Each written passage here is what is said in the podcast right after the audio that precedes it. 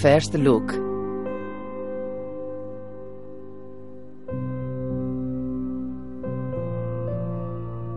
Un hombre camina por un edificio luminoso. Anonymous Content.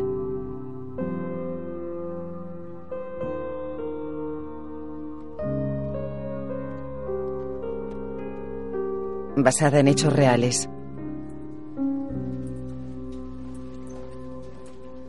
Un policía calvo camina por un pasillo. Boston, Massachusetts, 1976. Se dirige a un mostrador. Un policía pelirrojo ojea un libro. En la pared pone Boston Police District. El pelirrojo se gira. ¿Cómo va? La madre está gritando y su tío está cabreado. ¿No está casada? Divorciada, cuatro hijos. Supongo que el párroco les echaba una mano. ¿Una mano? El calvo asiente. Entra un hombre. Hola, señor Burke. Están ahí detrás hablando con el obispo. ¿Y el padre Gegan? Le hemos metido en una sala. ¿Alguien de la prensa? Un tipo del Citizen, pero le hemos echado. Nadie de los grandes periódicos. No dejen pasar a nadie. ¿Quién es? El ayudante del fiscal. ¿Cómo alejaremos a los periodistas de la comparecencia? ¿Qué comparecencia? Diré al padre Gegan que ya no tardaremos mucho. Varios niños pintan. Verás, Sheila, sabes que la iglesia lleva a cabo una labor muy necesaria para la comunidad. Y te garantizo personalmente que vamos a quitar al sacerdote de esta parroquia y que esto no volverá a ocurrir jamás. Un cura y una mujer. Pues Necesitamos unos minutos más, Paul. Claro, padre. Mira, Sheila, voy a darte mi tarjeta personal. De noche el pelirrojo fuma fuera. Salen dos curas.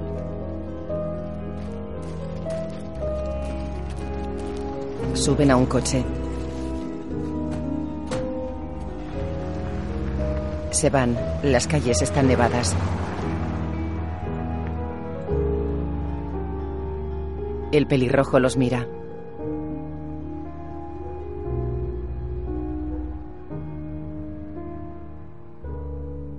Spotlight. Redacción del Boston Globe, julio 2001. Perder a un buen periodista siempre es algo duro. Pero perder a uno de los mejores, por expresarlo de una forma elocuente, es una patada en los huevos. Sin embargo, Robbie conoce a Stuart desde antes de que la mayoría naciera. Es así que le cedo la palabra. Robbie. Ah, bien. Gracias, Ben, supongo.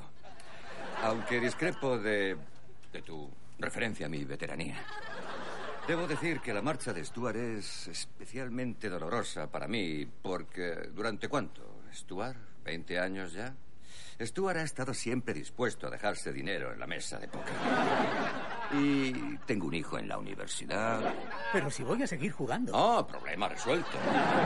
Entonces que Dios te acompañe. Oye, Stuart, encuentro el momento de tu marcha desconcertante. El despacho del rincón está vacío. El lunes llega un director nuevo.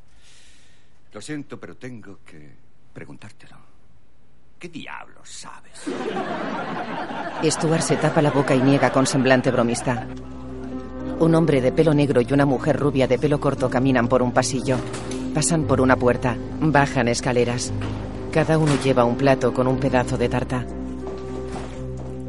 ¿Cómo está la tarta? Muy rica. ¿No te la comes? No, es para Mike. Yo no puedo comer estas cosas. Me deprimen. Claro. Y sé que no tenéis nada que ver. ¿Has visto las cifras de Washington? Sí, muy interesantes. No, no Yo es también eso, lo creo. verás. No pregunto si la policía miente. Sé que miente. Solo pregunto quién está detrás. En un escritorio. Ujú. Vale, lo pillo. No quieres hablar. No, me enfado porque tengo hambre. Llevo tanto hablando contigo que no he comido. Así que voy a comer algo y tú vas a tener una hora para decidir si quieres estar en el bando correcto o vas a leerlo en el periódico como todos. Adiós, Dan. ¿Crees que Cahill tiene algo? Es posible, pero no es una noticia para nosotros. A Ben le gusta. Ya no es mala, pero no es para Spotlight. ¿Qué no es para Spotlight? Las cifras de la policía. Lo de las cifras no tiene miga. Ah, ¿Has logrado que Cahill hable? Él lo mira. No, pero hablará. Bien, entonces sabremos si tiene amiga. Come tarta. ¿Cómo ha ido arriba? Bien, Robbie ha dado un buen discurso. Seguro. Dicen que Lubin y Connor se van al Times. Vamos, ¿sí? Sí, eso dicen. Nos están chupando la sangre. Al menos nos mandan a un tío de Miami para dirigir el chiringuito. ¿Qué ayuda? ¿Varón ni siquiera se ha pasado por Boston? No ha estado aquí en su vida. Deberíamos regalarle un mapa. Me han dicho que Miami redujo la plantilla un 15%. Genial. ¡Eh, Robbie! ¿El jefe nuevo va a hacer recortes? No tengo ni idea. ¿No vas a reunirte con él? Sí, correcto. ¿Hablaréis de Spotlight? No lo sé, Mike, pero sí sé que Ben necesita una respuesta de lo de las cifras de delitos. Ya te he dicho que no creo que sea una noticia para nosotros. En un restaurante, Robbie se acerca a una mesa. Señor Baron. Ah. Walter Robinson. Robbie. Gracias por venir en fin de semana. Se lo Es un agradezco. Se sientan. ¿Qué está leyendo? Ah, la maldición del bambino. Ah, sí. Un gran libro. El Globe tiene abonos para que pueda ir a ver el béisbol cuando se haya instalado. Gracias. Ah, Para serle sincero, no, no soy muy aficionado al béisbol. Solo trato de familiarizarme con la ciudad. Ah, ya. ¿Usted nació en Boston? Sí, nací y me crié aquí, sí. Casi toda la redacción es de aquí. En realidad es. es como un periódico local. ¿Y eso cambió después de que el Times comprara el periódico? No. No, eso no tuvo repercusión. Bien.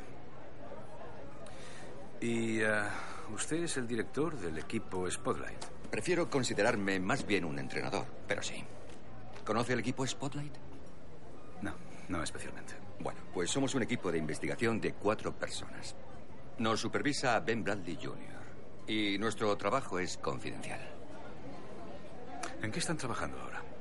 Acabamos de publicar un artículo sobre una constructora chapucera y de hecho ahora mismo estamos buscando nuestra próxima noticia. ¿Cuánto tiempo suelen tardar? Es difícil decirlo, eh, un par de meses. ¿Un par de meses? Sí, no nos gustan las prisas.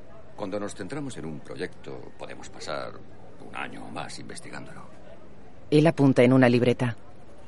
¿Eso es un problema? No necesariamente. Ah, pero por lo que sé, los lectores están disminuyendo. Internet está entrando en el negocio de los clasificados y ah, tendré que ser inflexible en algunas cosas. Entonces, tiene previstos más recortes. Ah, creo que podemos suponerlo, pero ah, lo que me estoy planteando es buscar una manera de, de hacer que este periódico sea esencial para sus lectores. Me gusta pensar que ya lo es. Desde luego, solo creo que podríamos mejorar. Panorámica de la ciudad. Un hombre baja de un taxi y entra en el Boston Globe. Dentro. Señor Bradley. Hola, he visto lo de las cifras de la policía, parece interesante. Sí, ahí hay algo. ¿Cuánto necesitáis? Ah, la otra semana. ¿A dónde vas? A la reunión de las diez y media. ¿Desde cuándo? En teoría, soy jefe de equipo. En teoría. ¿También ha ido tu encuentro con Baron? No he podido intuir de qué va. Por algo se empieza. ¿Y tú? No hemos parado de reír. Buenos días a todos. Vamos a empezar. En la reunión. ¿Quieres decir algo, Marty? Ah, claro. El del restaurante. Ah, hola. Ah, como ya sabéis, la mayoría me llamo Marty Baron y ah, es un placer estar aquí. Ah, si antes de hablar cada uno me dice su nombre, me ayudaría. Gracias. Bien. Peter. Peter Canelos, local. Tengo algo importante sobre el cierre del túnel. En la redacción. Hola, Steve. Mike, ¿Qué hay? ¿Qué mierda de partido anoche? no le dan con el bate ni a un camión. Oye, ¿qué hace Eileen McNamara en la reunión de las diez y media? ¿Necesitas algo, Mike? Solo curioseaba. Vete a curiosear a otra parte. Tengo trabajo, ¿eh? Vale, Steve. Hasta luego. Adiós. Parece que Pedro estará de baja hasta el 1 de septiembre. Dicen que volverá a jugar este año, pero el médico no está tan seguro. ¿Cuándo empieza el fútbol? En la reunión. ¿Ya ha hablado todo el mundo? Sí, ya está. Bien, perfecto. Gracias. Ah, ¿Habéis leído la columna de Eileen McNamara de este fin de semana? Todos lo miran. ¿Hablas del caso Gegan? Sí. ¿Qué seguimiento estamos haciendo? Es una columna. ¿Qué clase de seguimiento quieres? Ah, por lo visto, un cura abusó de niños en seis parroquias distintas durante los 30 últimos años y el abogado de las víctimas, el señor... Garabidian. Gracias, Eileen. El señor Garabidian dice que el cardenal Lowe lo supo hace 15 años y no hizo nada. Ya, ese abogado es un tío raro y la iglesia rechazó la acusación. Dicen muchas cosas. Sea o no raro, el señor Garabidian dice que tiene documentos que prueban que el cardenal lo sabía. Eh, tengo entendido que esos documentos están sellados. De acuerdo, pero el hecho sigue siendo que un cura de Boston abusó de 80 niños. Hay un abogado que dice poder probar que Lowe lo sabía y hemos escrito un total de dos artículos en seis meses. A mí me parece una noticia esencial para un periódico local. Creo que como mínimo ah, deberíamos revisar los documentos. ¿Cómo hacemos eso?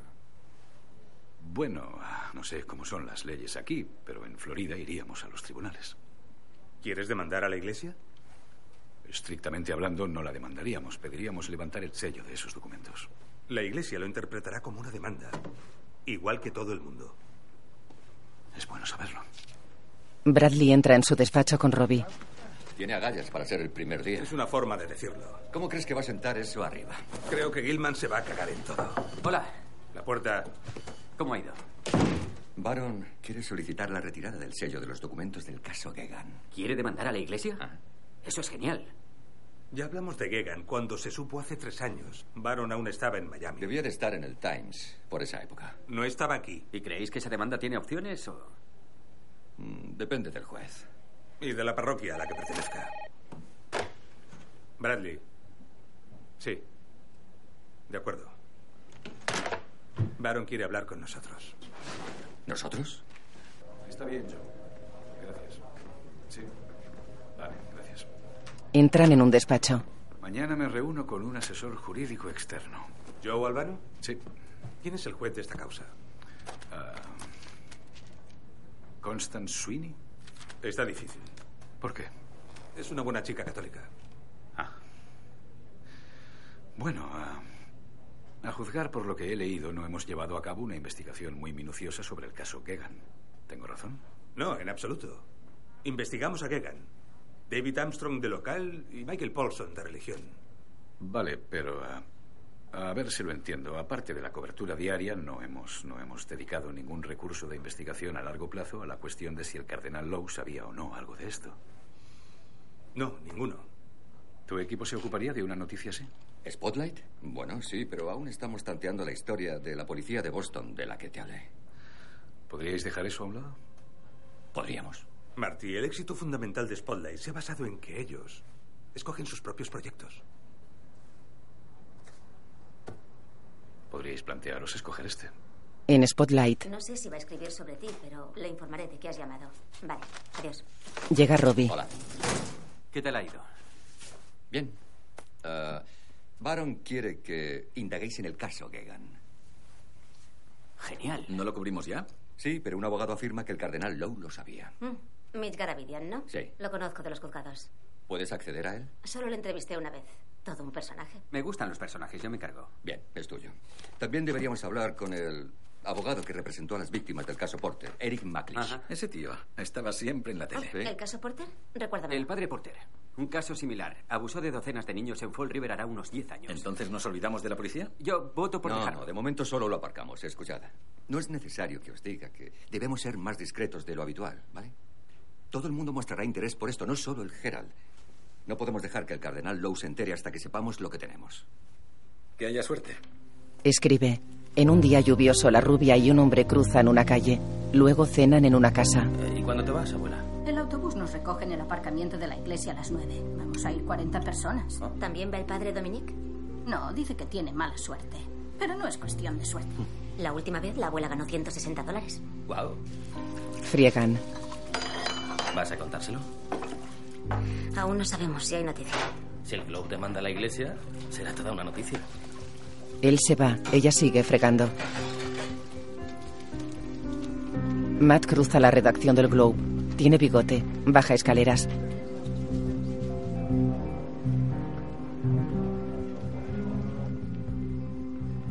Se acerca a un mostrador.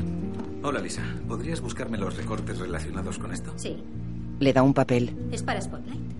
Tú pásamelos cuando estén. Gracias. Se va. Marty sale a un pasillo. Disculpe, ¿sabe dónde está el despacho del editor? Desde luego. En su despacho, el hombre cuelga, se levanta y se acerca a Marty. ¿Cómo estás, Marty? ¿Te adaptas? Sí, creo que sí. Bien. ¿Qué puedo hacer por ti? Ah, me gustaría impugnar la orden de protección del caso Gegan.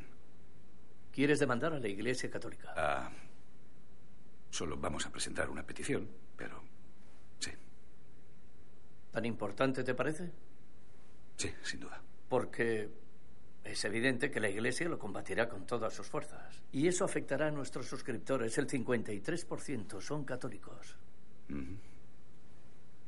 Creo que les interesará. Se aguantan la mirada. De acuerdo. Marty esboza una sonrisa y se levanta. Marty, Lake Street te llamará para que te reúnas con el cardenal. Es costumbre. Sí, ya lo ha hecho. Tengo cita la semana que viene.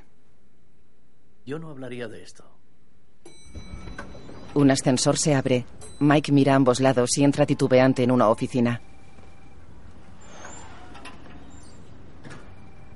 ¿Hola? Avanza mientras busca con la mirada. ¿Hola? ¿Puedo ayudarle? Ah, hola, soy May Resendes del Boston Globe. Venía a ver a Mitchell Garavidian. Tiene una llamada. Siéntese, por favor. ¿Vale? Se sienta en una silla. Mira a los lados extrañado.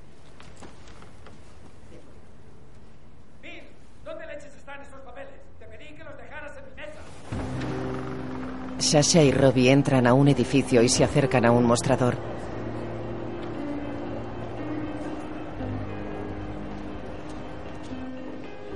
Un hombre entra en una sala cristalada. El famoso Walter Robinson en mi sala de juntas. Me alegro de verte, Eric. Sasha Pfeiffer, Eric Maclis. Encantada. Usted no juega al golf, ¿no? Ah, no. Bien. Su colega me levantó el dinero el año pasado en una jornada benéfica. Fue un pat con suerte. De hecho, le di con los ojos cerrados. En fin, ¿en qué puedo serviros? Ah, Conoces el caso Gega, ¿verdad? Claro. 80 demandantes. Todos son casos individuales. Garavidian estará desbordado. Bien. ¿Y las alegaciones contra el cardenal Lowe? Sí, delicado. Em, a ver, tenéis que comprender que estas causas no valen una mierda. Em, la ley de prescripción abarca solo tres años y la mayoría de las víctimas no deciden actuar hasta mucho después. Oh, ¿Y eso por qué? Porque eran niños, ya sabe. Culpa, vergüenza y la mayoría de esos niños proceden de barrios difíciles. Nadie quiere reconocer algo así. Por eso, la prescripción ya es una putada. Y, em, aunque les convenzas de que eso no es impedimento, la ley de inmunidad de entidades benéficas limita las indemnizaciones a 20.000. ¿20.000 por abusar de un menor? Así es como funciona el sistema. La iglesia es. es dura. Por eso, lo mejor es juzgar esos casos en la prensa, como hice yo con Porter. Pero la mayoría de víctimas no quiere saber nada de la televisión y. eh, Mitch no tiene don de gentes, precisamente. Ya. Y si Garavidian no puede conseguir que sus víctimas acudan a la prensa, entonces tiene... Sí, eso es. Tiene un larguísimo camino por delante. Mi opinión es que no tiene absolutamente nada contra Lowe. ¿Cómo? ¿Cree que es un farol o...? Creo que es una bravuconada para lograr un pacto mejor. Parece algo temerario. ¿Conocéis a Mitch Garavidian?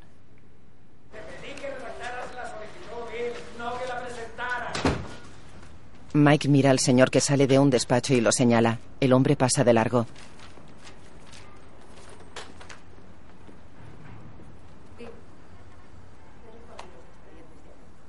Mike se levanta, coge su mochila y entra en el despacho del que salió el señor.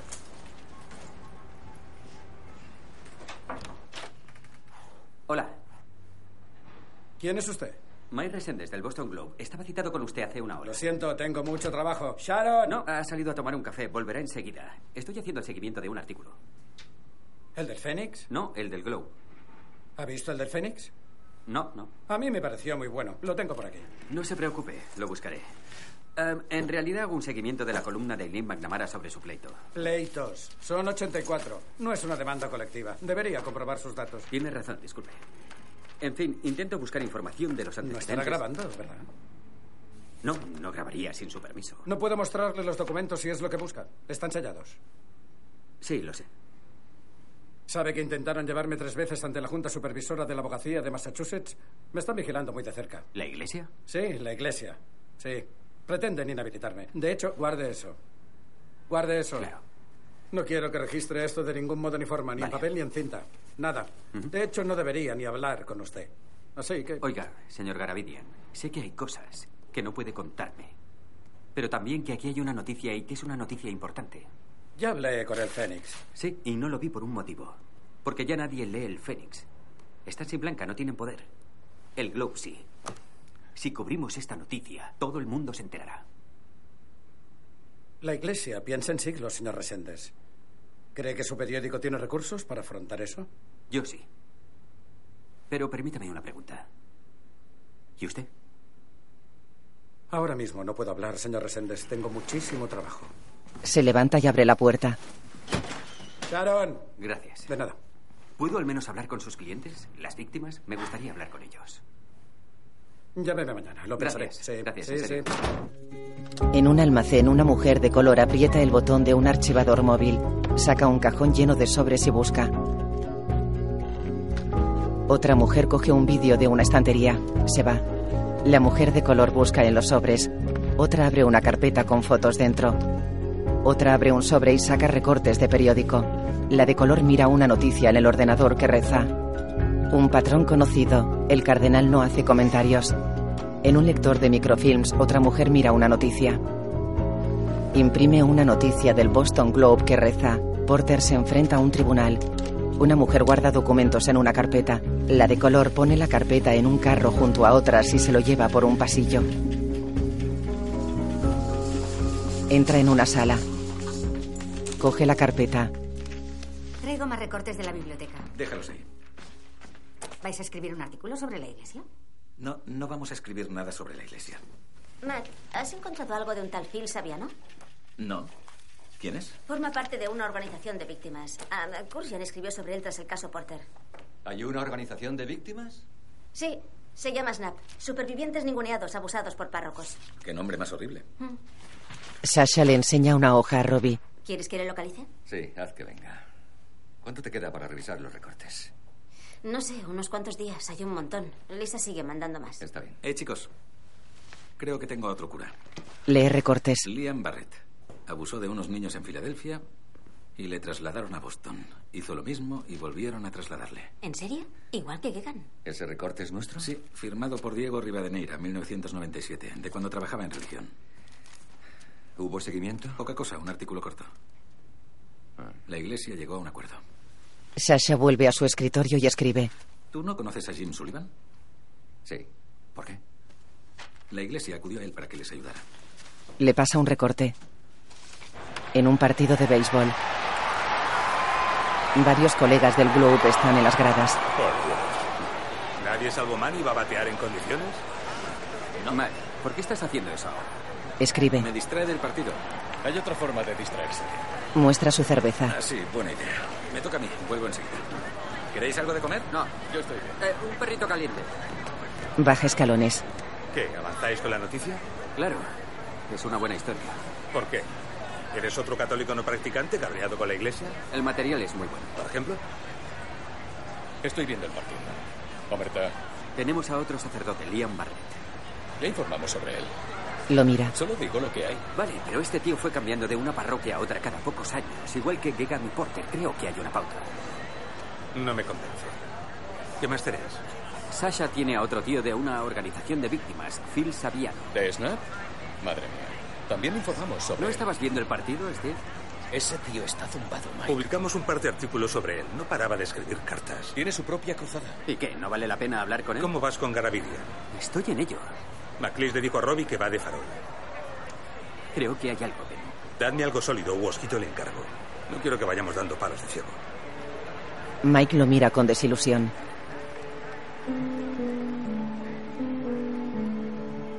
De día juegan al golf. Te metas en el búnker.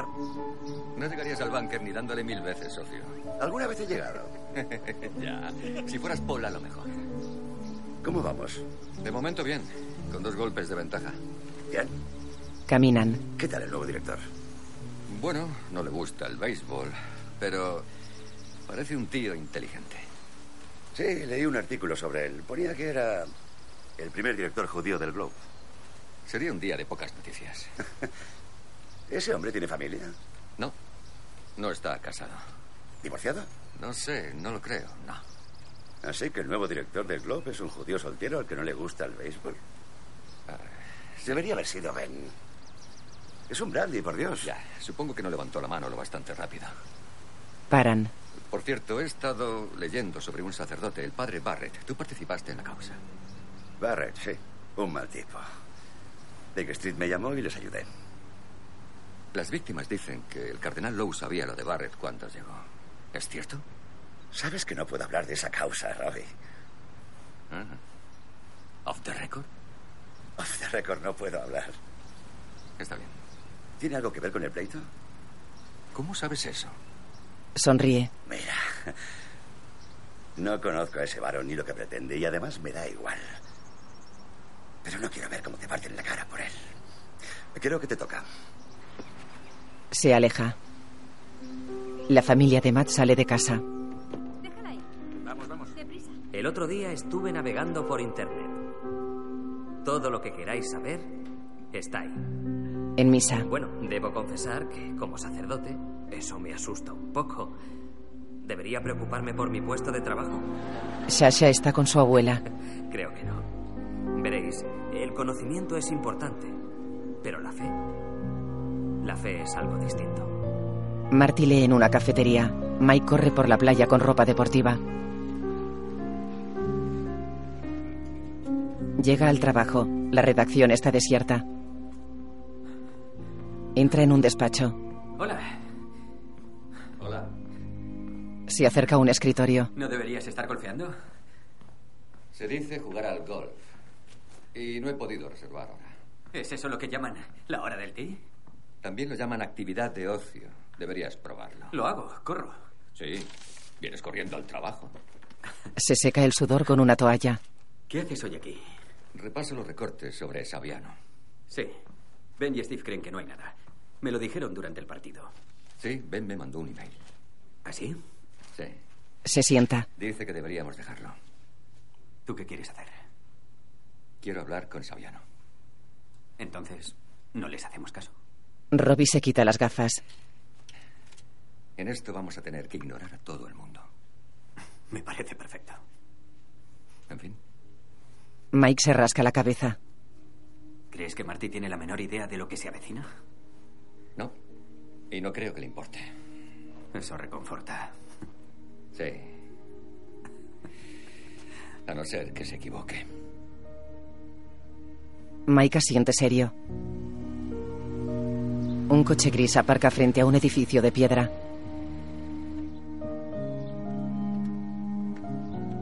Marty se baja. Siempre me ha fascinado el mundo de la prensa.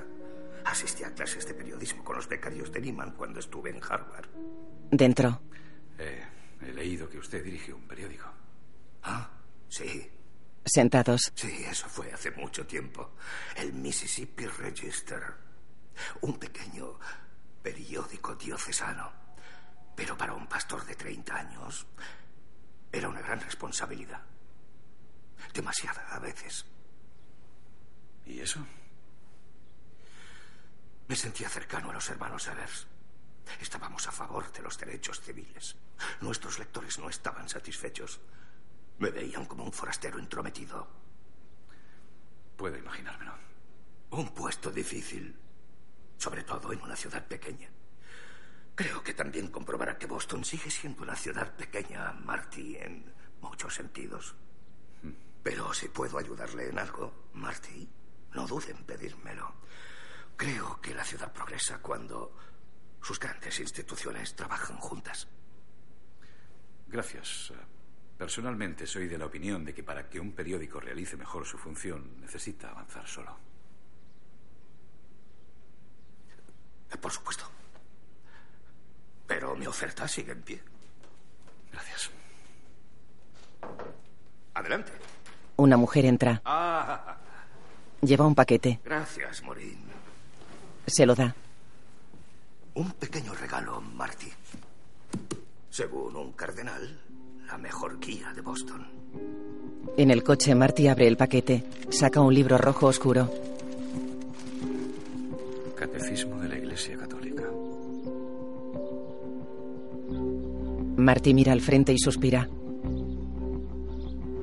En un mostrador, Vengo a ver a Sasha Pfeiffer. ¿Nombre? Phil Saviano. De acuerdo, un momento. ¿Soy el primer superviviente con el que hablan? Sí, Phil, claro. Eso es. Muy bien. Bueno, En una sala. En primer lugar, quiero agradecerles que me hayan recibido y quiero que sepan que tienen la total colaboración de mi organización, SNAP. ¿Cuántos miembros tiene su organización, Phil? Éramos 11 en la última reunión. Ah, no, eh, 10. Karen se mudó. ¿Había una mujer en el grupo? Por supuesto, ellos no discriminan cuando se trata de abusar. Esto no tiene nada que ver con ser gay. Se trata de sacerdotes que usan el alza cuello para violar a menores. Menores, niños y niñas. Posa una gran caja y la abre. Saca una foto de un niño. Tenía 11 años. Y me utilizó el padre David Holly, de Worcester. Y no para rezar, sino para abusar de mí. Los mira. ¿Alguno es católico? Yo me crié como católico, pero ahora voy a la iglesia presbiteriana de mi mujer. No practicante. A veces voy a misa con mi abuela. Diríamos que todos nos criamos como católicos, pero ahora ya no lo somos. De acuerdo, pues sepan una cosa. Cuando eres un niño pobre de una familia pobre, la religión cuenta mucho. Y si un cura te presta atención, es muy importante. Si te pide que recojas los himnarios o saques la basura, te sientes especial. Es como si Dios te pidiera ayuda. Por Ujú. eso quizá te parece raro que te cuente un chiste verde. Pero entonces compartís un secreto y le sigues la corriente. Después te enseña su revista porno y le sigues la corriente. Y le sigues la corriente, y le sigues la corriente hasta que un día te pide que le hagas una paja o que se la chupes, y le sigues la corriente también porque tú te sientes atrapado porque él ha sido tu mentor. ¿Cómo le dices que no a Dios? Ah, Verán. Es importante comprender que no se trata solo de abuso físico, hay un abuso espiritual. Y cuando un cura te hace esto, te arrebata tu fe. Así que te das a la botella o a la aguja. Y si eso no funciona, te tiras de un puente. Por eso nos llamamos supervivientes. ¿Han leído el libro de Jason Berry? Escribió sobre el caso Gothy de Mm. Luisiana. Am, ¿Con, con G? G-A-U-T-H-E. Tenga. E. Y hablen con Richard Saip. Trabajó en un centro de tratamiento de la iglesia. Ex sacerdote. Mm. Casado con una monja. Tenga. Esta es su declaración sobre el caso Cos. Ah, Phil, ¿qué es un centro de tratamiento? Donde mandan a los curas cuando los pillan. Está todo aquí, en la caja. Esto ya se lo envié hace cinco años. ¿Al, al Globe? ¿A quién se lo envió? No quiero decir a quién, pero dijeron que no les interesaba. Phil, sí que publicamos un par de artículos sobre usted. He visto los recortes. Sí, pero para ser totalmente sincero, no fue suficiente. Tienen que comprenderlo.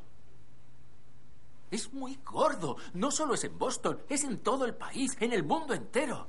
Y afecta incluso al Vaticano. ¿Tiene alguna prueba, Phil? No, aún no, pero piénsenlo. Son tantos que cómo pudieron ocultarlo durante tanto tiempo. ¿Son tantos qué? Sacerdotes. Sacerdotes. Conozco a 13 solo en Boston. ¿Conoce a 13 sacerdotes de Boston que han abusado de menores? Sí, y deja de repetir todo lo que digo. Solo quiero aclarar las cosas. Deberían haberlas aclarado hace cinco años cuando les mandé todo este material. Está todo aquí. Suspira y cierra los ojos. Lo miran serios. ¿Puedo usar el baño? Sí, claro, Phil. Vamos. Phil y Matt se levantan y salen de la sala. Bueno, ¿qué os parece? El tío tiene sus propios planes, está claro. ¿Tú crees? Se ve que ha sufrido, pero es inteligente y es verdad lo de los trece sacerdotes. Ya, pero está por ver de qué va. Comprueba sus antecedentes e investiga a alguno de los otros supervivientes del grupo. Vale. Yo intentaré localizar al ex sacerdote. Bien, pero sigue con Garavidian, es más importante. Ah, Garavidian, menudo coñazo.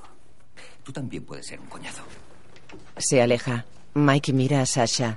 En una calle varias personas cruzan un paso de cebra.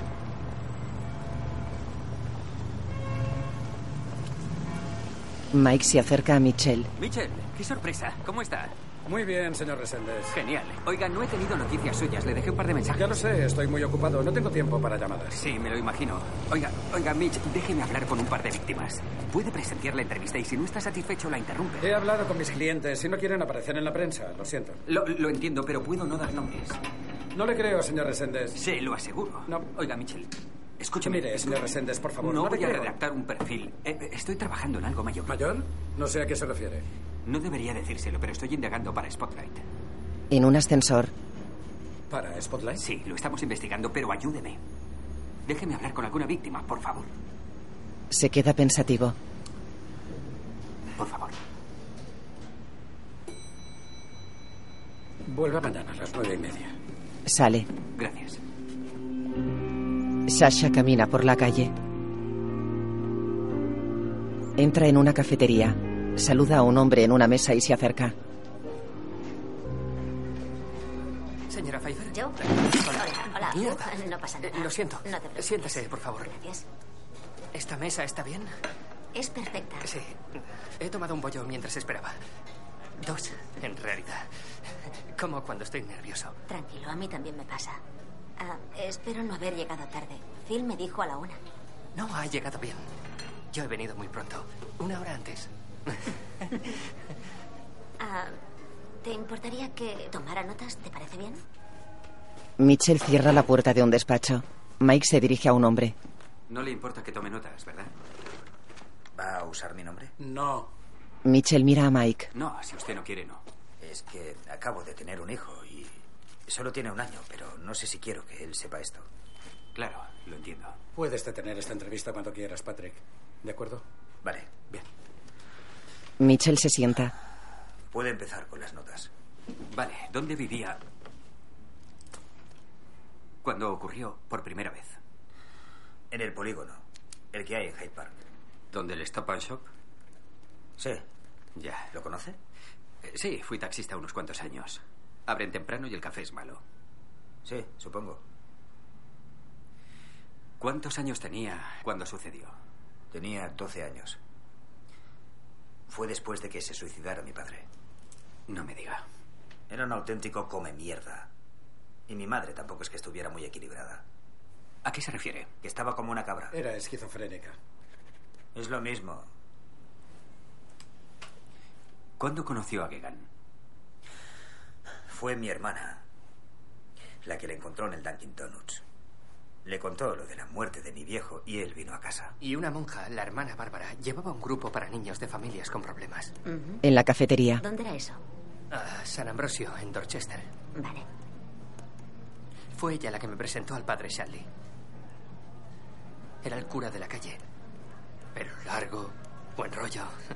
Sasha apunta. Me invitó a su piso de Back Bay, ¿Dónde? De Back Bay. calle Beacon. Beacon. Vale. ¿Usted es de aquí? No, yo me crié en Ohio, pero mi madre era del sur de Boston. Vale, entonces lo entiende. Nunca había estado en Back Bay. ¿Y qué pasó en esa visita, Joe? Al principio estuvo muy amable, muy gracioso, muy informal. Y creo que intuyó que yo era gay. Porque me enseñó un móvil que tenía, como los de la cuna de un bebé, pero con palabras distintas. Homosexual, transexual, bisexual. Mm, Vale, y, y en esa época ya sabías que eras gay, Joe. Sí. Pero era una información que no compartía con nadie, y menos en Dorchester. Entendido. ¿Y qué pasó después de que te enseñara el móvil? Pues que me acojoné un poco. Él se dio cuenta. Y me dijo, ¿sabes? Una forma de relajarte es jugar al strip poker. Por supuesto, perdí. Y de una cosa pasamos a otra. ¿Puedes contarme concretamente qué pasó? Concretamente, él abusó de mí. Ella siente apenada. Joe, creo que el lenguaje va a ser muy importante en este caso. No podemos ser asépticos. No basta con hablar de abusar. La gente necesita saber qué pasó en realidad. La camarera trae cafés. Tomémonos el café fuera. Cuando apareció Gegan, mi madre, no sé, se En el despacho. se entusiasmó. Era como si hubiera aparecido Dios, ¿sabe? Claro, sí. ¿Y luego qué pasó? ¿De verdad quiere oír esa basura? Sí, sí, Patrick, quiero. Patrick mira incómodo al suelo. Él se ofreció a llevarme a comprar un helado. Era un cura. Yo era un chaval y me apunté. Claro. Cuando volvíamos a casa en coche, él empezó a darme palmaditas en la pierna. No sé, luego deslizó la mano hacia arriba y me agarró la polla.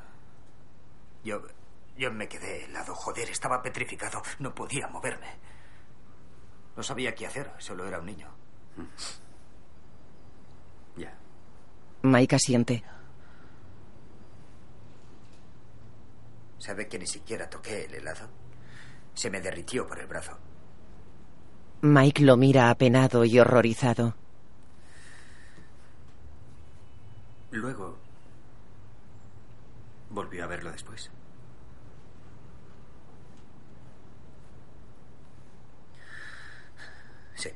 Michelle le da una palmada. Mike mira el brazo del hombre con pinchazos. Bueno, ya está bien. Dejémoslo aquí por ahora. Claro. Me dijo que era una forma de hacerme sentir más cómodo con mi cuerpo. Caminan. ¿Y qué pasó después? Que se quitó la ropa y me dijo, llevo unos días deprimido. ¿Podrías animarme haciéndome una mamada? Un tío con clase. ¿Y lo hiciste? Ya sé lo que estará pensando. ¿Por qué iba a hacer algo así? A un tío asqueroso 30 años mayor que yo, pero lo que debe comprender es que esa era la primera vez en mi vida que alguien me decía que no era malo ser gay. Y era sacerdote. Entonces hubo sexo oral, también hubo coito. Sí, eh, eh, entonces no, más adelante. Eso me dejó hecho polvo. Ahora estoy sobrio, pero eso, eso fue el inicio de todo. Es muy confuso, ¿sabe? Tener que descubrir el sexo así y además sentir atracción por los hombres. Se tapa la cara y llora. Lo siento, sabía que iba a pasar esto. Lo siento. No te preocupes, no pasa nada, Joe, tranquilo. Por supuesto, ahí hay una iglesia. Y un parque infantil. Joe, ¿alguna vez intentaste contárselo a alguien? ¿A quién? ¿A un cura? ¿Puedo usar su teléfono? Claro, ya sabes dónde está. Puede citar mi nombre si quiere. Gracias, Patrick. No me dé las gracias, hunda esos capullos. Abre la puerta y sale. Él es de los afortunados. Sigue con vida. Mike lo mira apenado y cierra la libreta. De noche, Sasha está en su casa. ¿Quieres un té, Sasha? No, gracias, abuela. Llama por el móvil. Ah, Hola, Joe, soy Sasha Pfeiffer. Hola, Sasha, ¿cómo estás? Estoy bien, gracias. Am, oye, Joe, solo quería comprobar una cosa. Tú hablaste de todo esto con Phil Sabiano, ¿verdad? Sí, sí, fui a un par de reuniones de Snap. ¿Y Phil te sugirió alguna vez que hicieras algo? No, en realidad las reuniones no eran para eso. Sabía que un par de ellos habían acudido a un abogado, pero pensé que no valía la pena. ¿Por qué no? Había que rellenar tantos impresos que era un poco agobiante. Y me dijo que solo me darían una pequeña indemnización, así que ¿Qui- ¿Quién dijo eso? me lo dijo el abogado. Entonces, sí que fuiste a un abogado. Sí, pero como no acabé contratándolo, pensé que no era importante. Lo siento, no intentaba ocultar nada. No, ya, ya lo sé, Joe. ¿Recuerdas el nombre del abogado? No, pero igual Phil sí lo sabe. Ese tío salió un montón por la tele durante el caso Porter. Era guapo. ¿Era Eric McLeish? Sí, eso es. McLeish. Me pareció muy atractivo. En el trabajo, Robbie sujeta un café y una chocolatina. Hola. Hola. Vengo de la redacción. La jueza Sweeney ha puesto fecha para la vista. ¿En serio? ¿Cuándo? Dos semanas en Springfield. Canelos ha montado una porra. Diez pavos por apuesta. ¿Alguien se arriesga por el club? Solo acepta apuestas sobre lo que tardarán en fallar contra nosotros. Ah. Robbie, Hola, soy yo. ¿Ha recibido mi mensaje? sí, parece que el padre Stanley podría ser el cuarto sacerdote. Sí, creo que lo es. ¿Has comprobado lo de McLeish? Acabo de hablar con Phil. Dice que McLean se ocupó de unos cuantos casos más. Se le olvidaría decírnoslo. Ya. Mañana iré al juzgado a ver si encuentro alguna causa contra la iglesia en la que él mediara. Vale, llámame cuando las tengas. Buenas noches. De acuerdo. Buenas noches. Cuelgan. Hola. ¿Querías charlar conmigo? Sí, llego tarde a una cena. ¿Me acompañas? Claro. Robbie mira a Marty. Joder. ¿Nunca se va a casa? Por lo visto, no. Hay gente que no se marcha hasta que él se va. Nos va a gastar la redacción. ¿Cómo va lo de Kegan? Estamos investigando a más víctimas. Quiero ampliar la investigación. ¿Por qué? Tenemos a un cuarto sacerdote. Podría haber hasta trece. ¿Trece? Sí. ¿Quién es tu fuente? Ah, Phil Saviano. por Dios, Robbie, le dije a Mike que ese tío es un puto. sé, creo que Saviano podría ser de fiar, Ben. ¿Me lo puedes explicar? No, en serio. Pero sé que van a irse apilando más casos. Lo intuyo. Está bien. Bien, vale. Gracias. Robbie se va.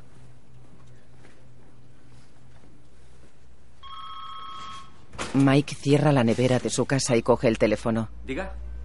Señor Resendas. Ah, sí, ¿quién es? Soy Richard Saib. Oh, sí, Richard, ¿cómo está? Muy bien. Ah, gracias por llamar. Oiga, eh, Phil Sabiano me dio su nombre. Quería saber si podría hacerle unas cuantas preguntas. Por supuesto, sí. Estupendo. Eh, a ver, eh, Phil me dijo que usted trabajaba en uno de los centros de tratamiento de la iglesia en, en Baltimore. Sí, el Instituto Psiquiátrico Seton. Lo llevaban las hijas de la caridad. Y, eh, Anota. ¿Cuándo fue eso, Richard? Bueno, empecé allí como becario de psicoterapia en 1965. Vale. Y pasé cinco años, pero estuve los 30 años siguientes estudiando a sacerdotes maltratadores y a sus víctimas. ¿En serio? ¿Y ese ha sido su único objeto de estudio? Ah, verá, Mike, la iglesia quiere que creamos que se trata de unas pocas manzanas podridas, pero el problema es mucho más grande. Cu- ¿Cuánto más, Richard? Pues según mi investigación, yo lo clasificaría como un fenómeno psiquiátrico reconocible. Eso es gordo. Matt camina por la cafetería del Globe y se acerca a una mesa. Hola, Mac. Hola. Si quisiera datos históricos sobre sacerdotes y parroquias en las que han servido, ¿dónde podría encontrarlos? El caso Vegan está todo en los recortes. Lisa tiene el material. ¿Y si fuera sobre algún cura que no ha salido en los periódicos? ¿Estáis investigando a otro cura? ¿A quién investigáis? ¿Alguna idea? Vamos, Matt, ¿no vas a decírmelo? Tengo una reunión. Gracias, Mac. Hola, Steve. Eh, Se va. La archidiócesis publica un directorio anual con todos los sacerdotes y parroquias. estupendo. ¿Hay registros anteriores al 98? Sí, hasta los años 80 en el sótano, los anteriores en la biblioteca pública. El sótano. Gracias, Lisa. De nada. Se va de la biblioteca. Dice que todos van a por el mismo tipo de menor. Familias con pocos ingresos, padres ausentes, hogares rotos. Así un tío como Kegan busca a unos niños que no son los que prefiere, sino los más retraídos, porque no hablarán. Esos tíos son depredadores. He hablado con Saib. Dice que en Seton vio docenas de casos en los 60. Lo califica de fenómeno. ¿Por qué no lo hizo público? Lo hizo, pero la iglesia se esforzó por desacreditarle. Campañas difamatorias, declaraciones públicas de obispos destacados. Es, es justo como dijo Sabiano y Garavidian. ¿Has averiguado algo con él? ¿Más víctimas? ¿Más víctimas? ¿Puedes sacarle todo lo que tiene? Lo conseguiré, pero necesito tiempo. Vamos, Mike. Estrújale. Se lo sacaré. Tranquilo. Entran en una biblioteca donde Matt está leyendo. Joder, ¿a qué huele aquí? Hay una rata muerta en el rincón. ¿Qué has encontrado? Directorios de la iglesia. Están todos los sacerdotes de Massachusetts y la parroquia a la que los destinaron. ¿Son oficiales? Sí, creo que podría ayudarnos a buscar a algunos de los curas que nombró Sabiano y a encontrar más víctimas. No podemos encender una Ah, luz. no he encontrado el interruptor. ¿Quieres mis gafas? No, tranquilo, está bien. Mirad, 1983. John Gegan, parroquia de St. Brendan, Dorchester. ¿Podemos saber dónde estaba un sacerdote en un año en concreto? Sí, lo tengo aquí. En... Ja. ¿Qué? 1980, cuando lo retiraron de Jamaica Plain. Pone de baja por enfermedad. Vamos, ¿de verdad pone eso? Mike lee. ¿Dónde está 1991? Sí, es este. Vamos a ver. Barrett, Barrett Lian. No, espera. Busca ahí a Lian Barrett. En 1991 lo retiraron de Charlestown. Ojean un libro. Barrett, Liam. ¿Qué? Baja por enfermedad. Es la denominación oficial. Miran los libros. Nos los llevamos arriba. Y Matt, comprueba los curas que nos dijo Sabiano. Robbie, Hola, estoy en el juzgado. Dick. Aquí pasa algo muy raro. Tampoco hay nada de Shanley, Sasha. Vale, gracias. Am, sí, tenemos que ir a hablar otra vez con McLeish. ¿Ah, ¿Por qué? Aquí no hay nada. No hay ningún documento registrado. Eric McLeod camina hacia una sala. Robbie y Sasha esperan dentro. Gracias por esperar. Lo siento mucho. Tenía una llamada. no hay problema. ¿Cómo estás? Bien. Gracias por recibirnos. De nada. ¿Qué pasa, chicos? Señor McLeish, ¿le suena de algún sacerdote llamado Paul Shanley? Sí, me suena ese nombre. ¿Y ha mediado en demandas contra el padre Shanley? Estoy seguro de que comprenderéis que no puedo hablar de eso con vosotros. Ya, ¿y qué me dices del padre Ronald Paquin? Es que tampoco puedo hablar de eso. Vamos. Sabemos que ha mediado en varias demandas contra ellos. Aunque hubiera participado en esas causas, los acuerdos alcanzados serían confidenciales. Y si reconociera su existencia, podría ser inhabilitado. ¿Entendido? Ya os dije que serían causas difíciles. La mayoría de esas personas solo quieren algún reconocimiento de lo que pasó.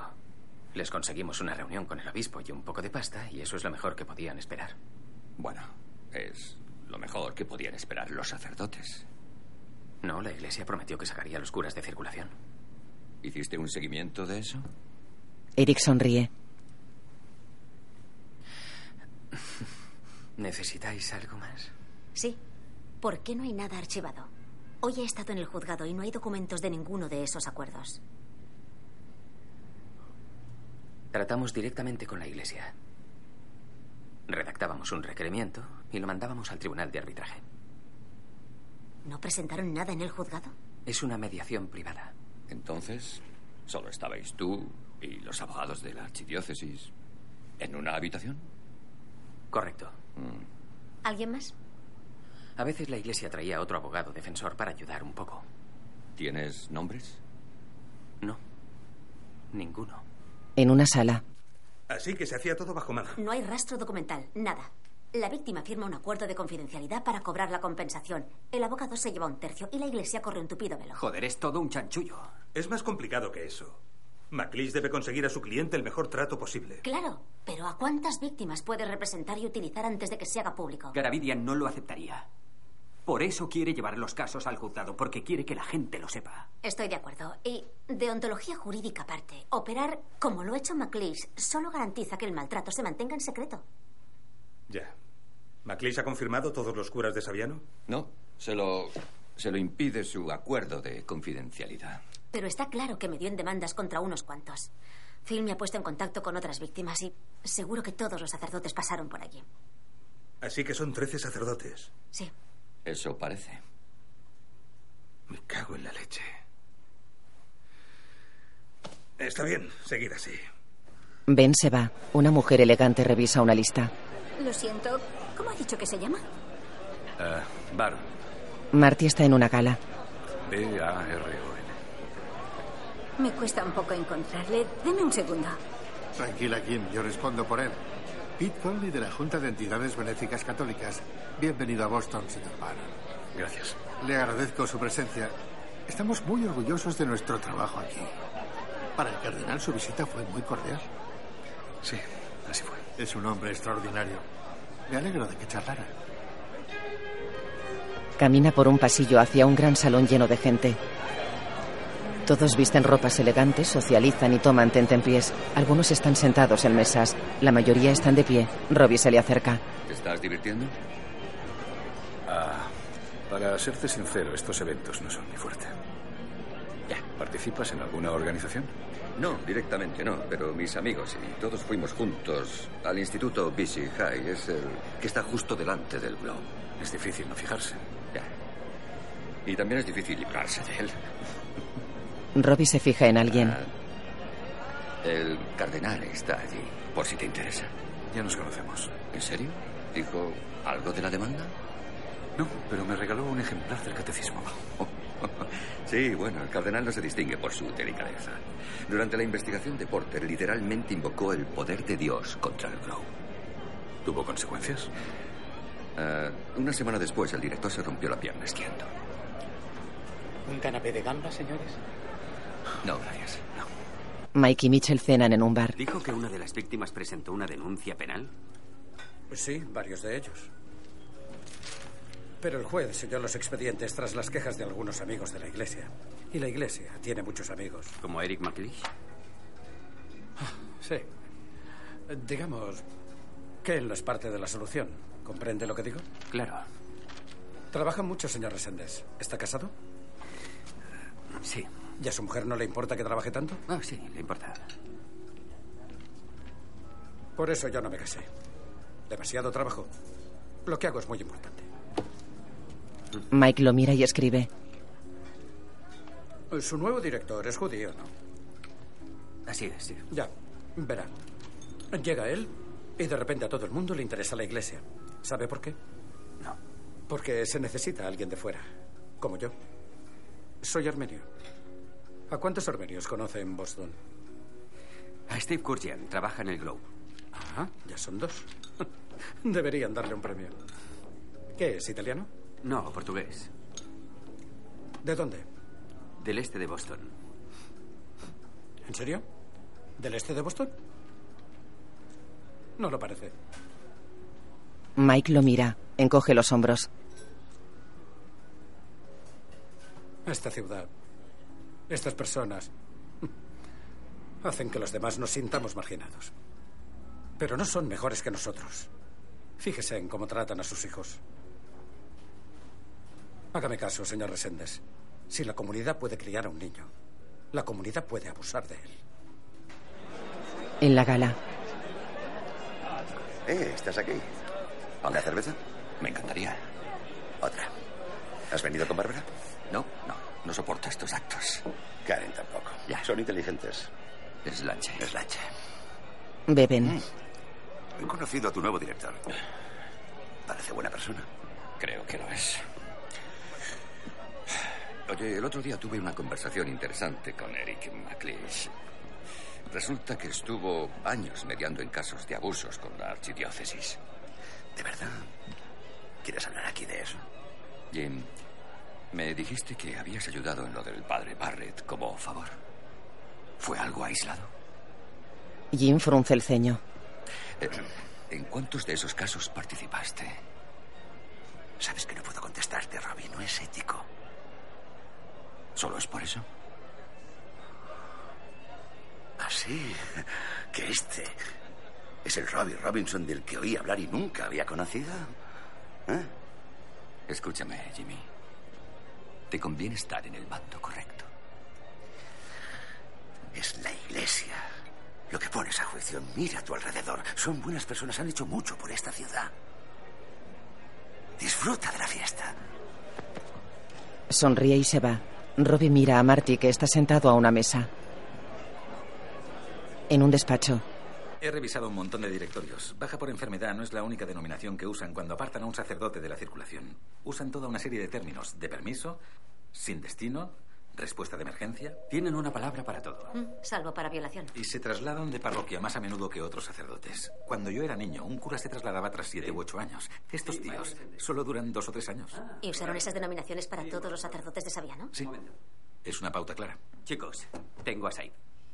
Creo que para comprender de verdad esta crisis hay que empezar por el requisito del celibato. Ese fue mi primer hallazgo importante. Solo el 50% del clero es célibe. Es cierto que la mayoría se acuestan con otros adultos, pero el hecho es que eso crea una cultura del secretismo que tolera e incluso protege a los pederastas. Entonces, ¿cree que la Iglesia es consciente del alcance de esta crisis? Sin ninguna duda, después del primer escándalo en Luisiana, Tom Doyle, el secretario canonista del nuncio papal, fue coautor de un informe que advertía de que los curas pederastas suponían una responsabilidad de mil millones de dólares. Eso fue en el 85. ¿1985? Exacto. ¿Quién, ¿Quién vio ese informe? ¿Alguien de la jerarquía católica? Seguro. Doyle intentó presentar el informe en la Conferencia Nacional de Obispos Católicos. De hecho, en un principio el cardenal Lowe ayudó a financiar el informe, pero luego se echó atrás y lo archivó. ¿Está de broma? Ah, Richard, soy Robbie. Eh, Verá, creemos que hay 13 sacerdotes de Boston que encajan en esa pauta, lo que sería una, una noticia muy gorda. ¿Le parece a usted correcto en cuanto a la cantidad? No, en realidad no, Robbie. Me parece baja. Según mis cálculos, diría que un 6% comete actos sexuales contra menores. Eh, ¿Un 6%? ¿De qué? Un 6% de todos los sacerdotes. ¿Cuántos sacerdotes tenemos en Boston? Unos 1.500. Un 1% son 15 y el 6% son 90. Vale. Nove- 90 sacerdotes. ¿Eso es posible? Desde un punto de vista cuantitativo, sí. Sin duda eso estaría más en la línea de mis conclusiones. se miran asombrados. Ah, ¿Hola? En el despacho de Ben, Joder, ¿90 curas? ¿En Boston? Eso ha dicho. Si hubiera 90 cabrones, mucha gente lo sabría. Tal vez lo saben. ¿Y nadie ha dicho nada? Buenos alemanes. No creo que convenga usar esa comparación en público. MacLeish lo sabía, pero no dijo nada. Eran 13 sacerdotes. Hay una gran diferencia entre 13 y 90. ¿De dónde saca esa cifra, Sai? Lleva, lleva 30 años estudiando esto. Es un psicoterapeuta cualificado. Está bien, pero necesitamos algo más que el cálculo de un ex cura hippie que convive con una monja. De acuerdo, vale. Localizaremos más víctimas. Buscaremos más curas y así podremos cotejarlos con los directorios. Son muchísimas víctimas. Las comprobaremos. ¿Cuánto vais a tardar? Demasiado. Robbie se levanta, ¿Qué? ¿Se acabó la reunión? Sí, por ahora. salen. ¿Qué, pasa? ¿Y si trabajamos al revés? ¿Cómo? ¿Con qué? Con los directorios. Los hemos usado para confirmar a los curas malos. ¿Y si lo hacemos a la inversa? ¿Usarlos para identificar a los curas malos? Sí, exacto. Buscaremos por la denominación. Localizaremos al que estuviera de baja por enfermedad o sin destino. O que fuera trasladado a menudo. Sí. Será mucho trabajo. Bueno, si nos ponemos todos, ¿no? ¿Tú también? Normalmente todo significa eso. Sí, normalmente. Miran listas. Baja por enfermedad. Paul J. Mahan, diócesis de Boston. Sin destino. John F. King, centro de tratamiento. Baja por enfermedad. Ronald H. Paquin, diócesis de Boston.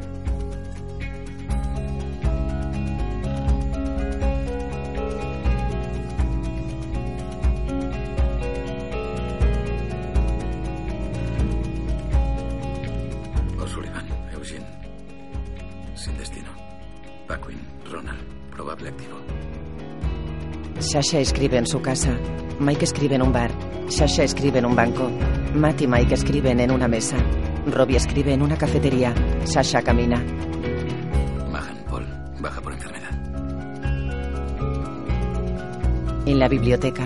La biblioteca va a cerrar. Sasha mira su reloj y recoge. La biblioteca va a cerrar. Matt revisa una lista en su casa. Centro de tratamiento 276 Pelton Street. Me cago en la leche. Se quita las gafas y se levanta. Sale de casa. Es de noche. Camina acelerado por la calle. Corre.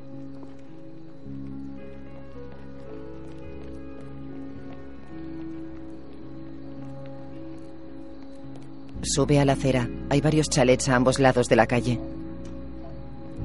Gira en una esquina. Baja de la acera y corre por el medio de la calle. Se fija en algo y aminora la marcha. Se para. Mira a su izquierda muy serio.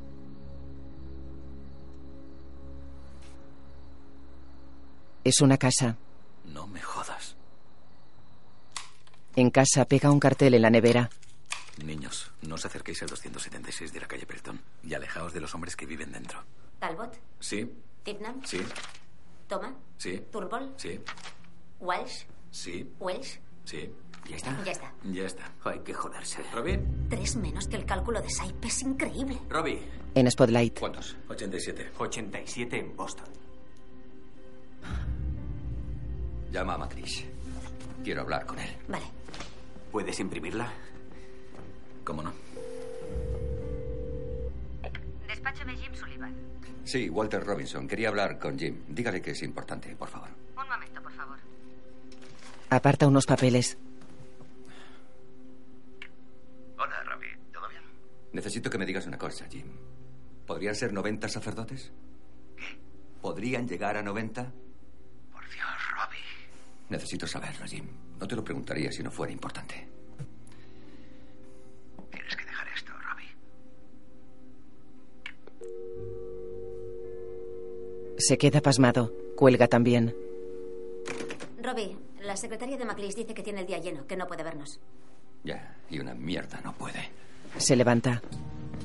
Coge la chaqueta. Se va. Eric sale de un ascensor. De acuerdo. Será divertido. Oye, luego te alcanzo, ¿vale? Vale. Hola. Chicos, lo siento mucho, pero ahora no tengo tiempo para hablar con vosotros. Señor si MacLeese, llamáis a mi sospechamos secretaria, que ha habido acusaciones contra prácticamente 87 sacerdotes de Boston. no puedo hablar de eso. ¿Le parece correcta esa cifra? Por favor, ya le he dicho que ahora no tengo tiempo para esas gilipolleces. ¿Por cuántos mediaste?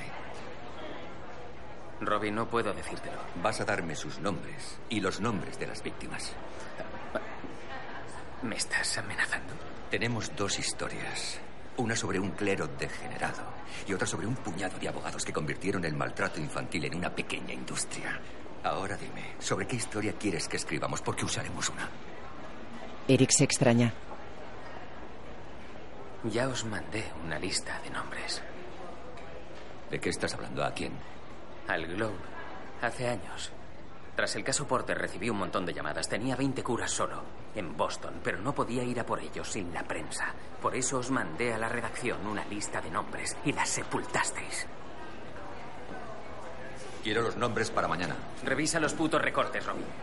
Se va. En los recortes no encontramos nada. Ya, qué sorpresa. Mike está en su cocina. Richard, eh, ¿sigues yendo a misa? No, hace tiempo que ya no voy a la iglesia, pero sigo considerándome católico. Co- ¿Cómo se come eso?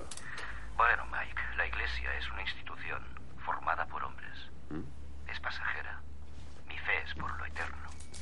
Intento separar las dos cosas. Suena complicado. Lo es, sobre todo porque la iglesia sigue persiguiéndome. Todo tiene un precio, Mike.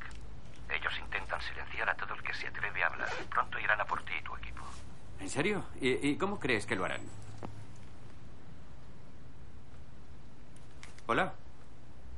Richard. Mira el móvil. Se sorprende. ¿Quién es? El arzobispo de Canterbury. Abre. Ben le da una pizza. He cenado en Santarpio, se ha sobrado un poco. Ah, eres el puto amo. Gracias. ¿Una cerveza? Sí. Enseguida. Joder.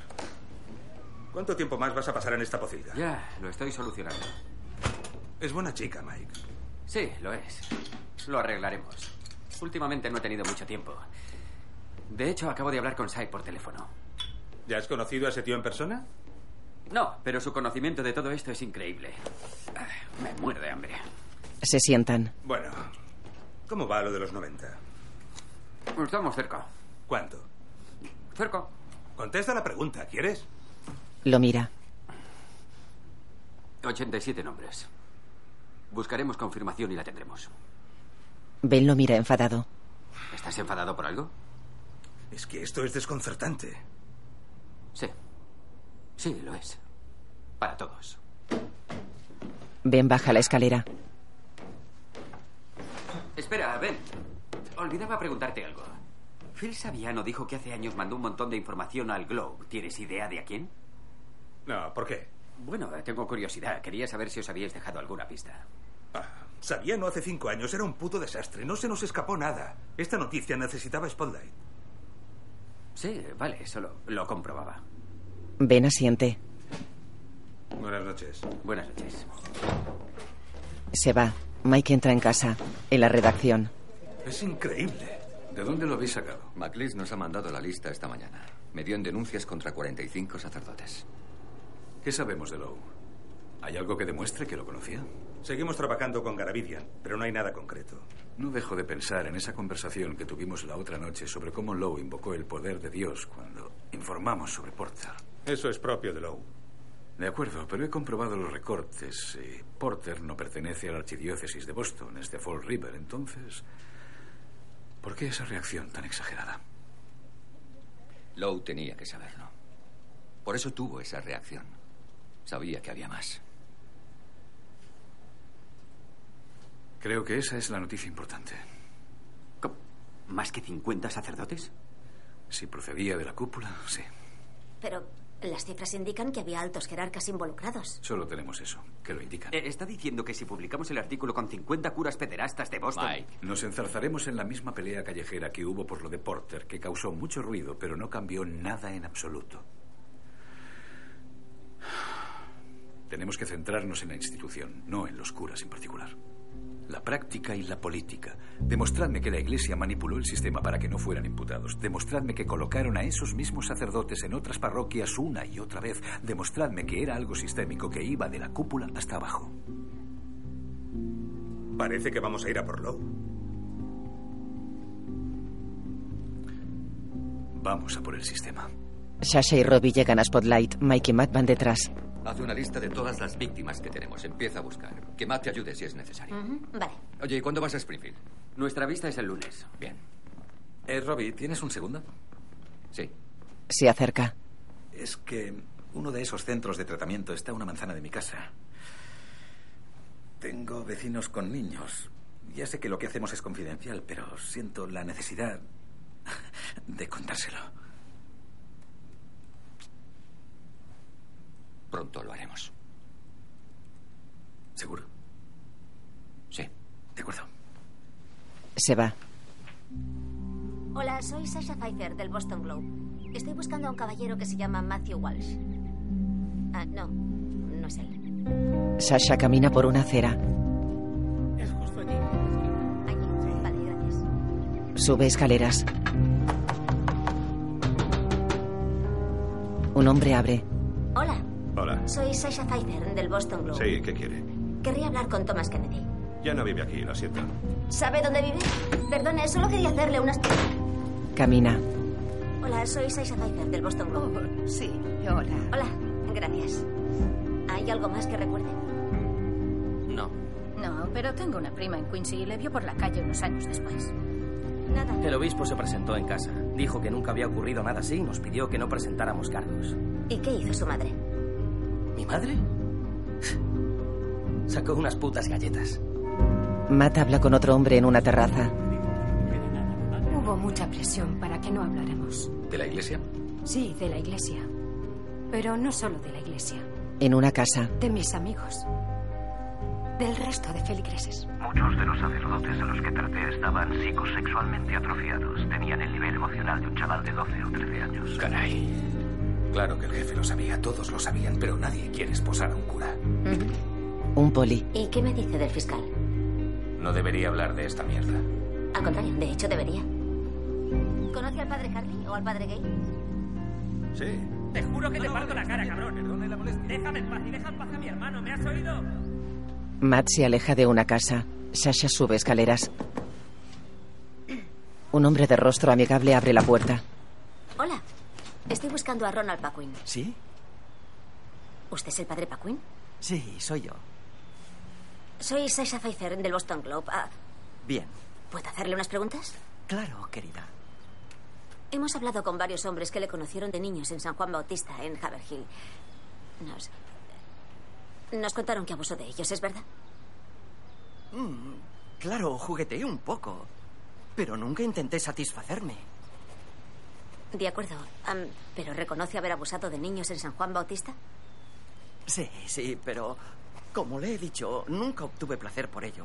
Es importante que lo comprenda. Claro. Am, ¿Pero puede decirme dónde y cómo jugueteó con esos niños? Suspira cansado. Quiero dejarlo claro. Yo nunca violé a nadie. Es diferente. Lo sé bien. Co- ¿Cómo lo sabe? A mí me violaron. Lo mira sorprendida. Perdone. eh, ¿qué- ¿Quién le violó? Eh, Ronnie, ¿con quién estás padre hablando? Paquin, padre Tranquila, Paquin, ¿quién le violó? ¿Quién es usted? Ah, Sasha Pfeiffer, del Globe. Por favor, Puedo lárgate hablar por del mí coche. mismo. Vete para adentro, Ron. Señor. eh, Adentro, Ron. Disculpe. Ah, disculpe, ¿quién es usted? Soy su hermana. Y no quiero que vuelva por aquí. Señora ah, Paquin. Sasha escribe y baja las escaleras del porche.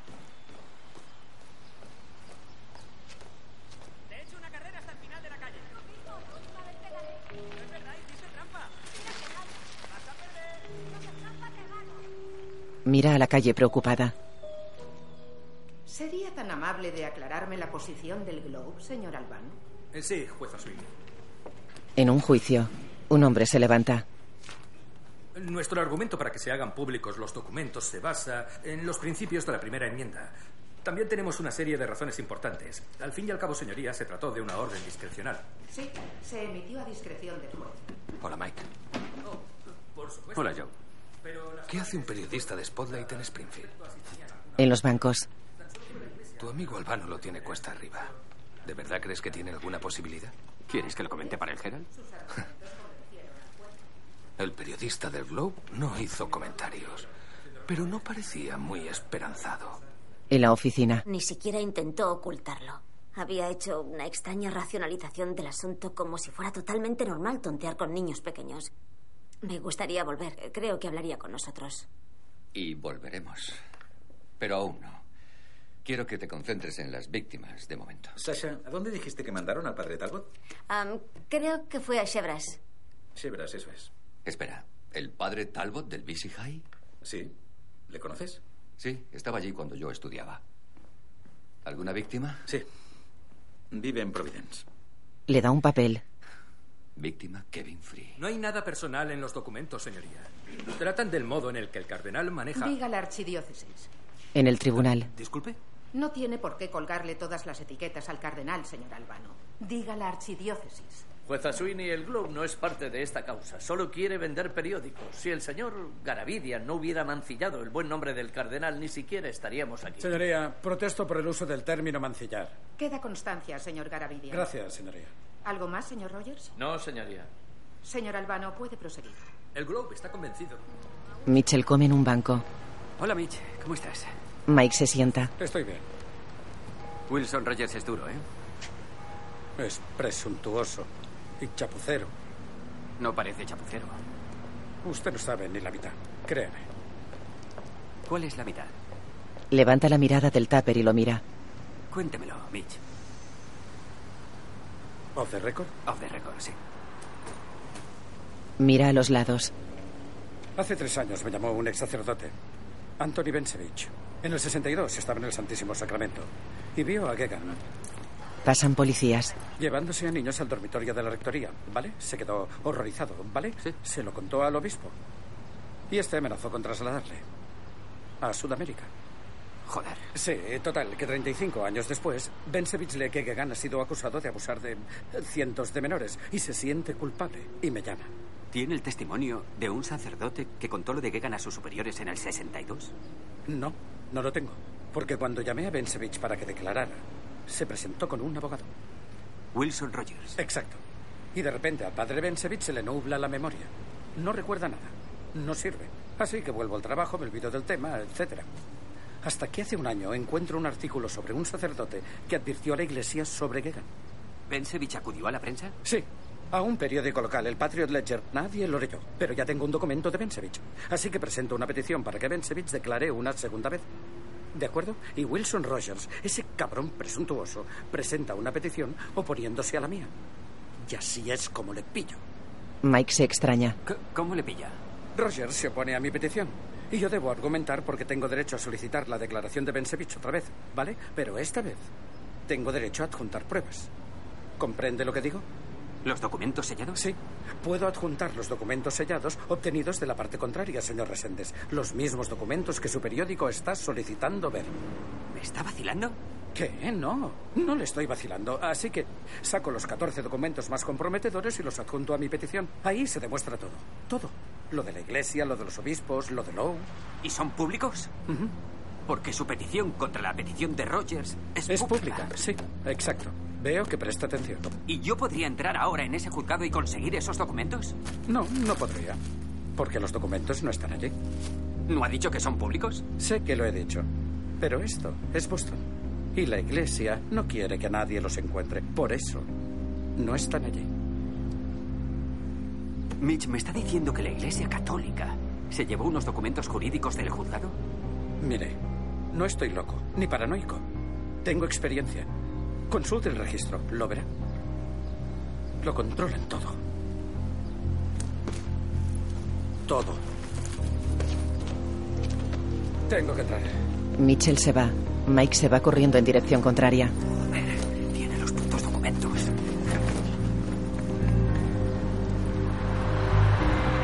Mike corre por la acera. Cruza la calle. Entra por una puerta, en una oficina. Registro 49. Está en la causa de Gegan. Vale, gracias. Cerramos en 10 minutos. ¿Diez minutos? De acuerdo. En una mesa abre una carpeta. Dentro hay un par de hojas. Busca. No hay más documentos. La cierra. Se para incrédulo. Robbie busca en una estantería. Saca una carpeta y la abre. Dentro hay fotos y artículos de niños y curas. Lee. Reverendo Talbot. Religión, latín, lengua, moderador de la sociedad. Cierra la carpeta y coge el móvil. Robbie. Hola, soy yo. Hola. No te lo vas a creer. Garavidian me ha dado una pista. Algunos de los documentos sellados ya son públicos, forman parte de una petición suya. Dice que son los más suculentos. No tenemos que esperar al fallo de Sweeney. ¿Podemos conseguirlos? Sí, pero no están. Ya he hablado con Albano. Me ha dicho que tenemos que presentar una petición y Sweeney le ordenará a Mitch que reponga los documentos. ¿Y crees que esos documentos son...? Dice que con esos 14 tendríamos bastante. Son brutales. Está bien. Voy a llamar a Ben. Buen trabajo. Cuelga. Un coche llega al aparcamiento del Boston Globe.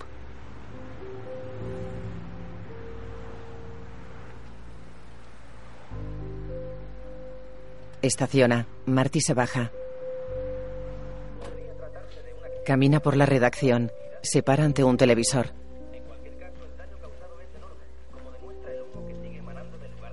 ¿Qué ha pasado? Dicen que es una avioneta, pero eso no es una avioneta. Atentados del 11S. Dile a Linda que convoque a todos los reporteros. Recen por las víctimas. Recen por los heridos. Y recen por aquellos que han sobrevivido. El cardenal. Recen también por la nación. Que nuestra respuesta a esto pueda reflejar los mejores ideales de nuestro país y que refleje más si cabe las propias enseñanzas de Dios, no solo como se muestran en el cristianismo y el judaísmo, sino también en el islam. No está mal. ¿Quién está allí? Paulson. Que venga a verme cuando vuelva. ¿Reséndez ha conseguido llegar a Florida? Acaban de abrir el aeropuerto de Providence. Ahora mismo va para allá. Ven, necesitaré más gente en Massport.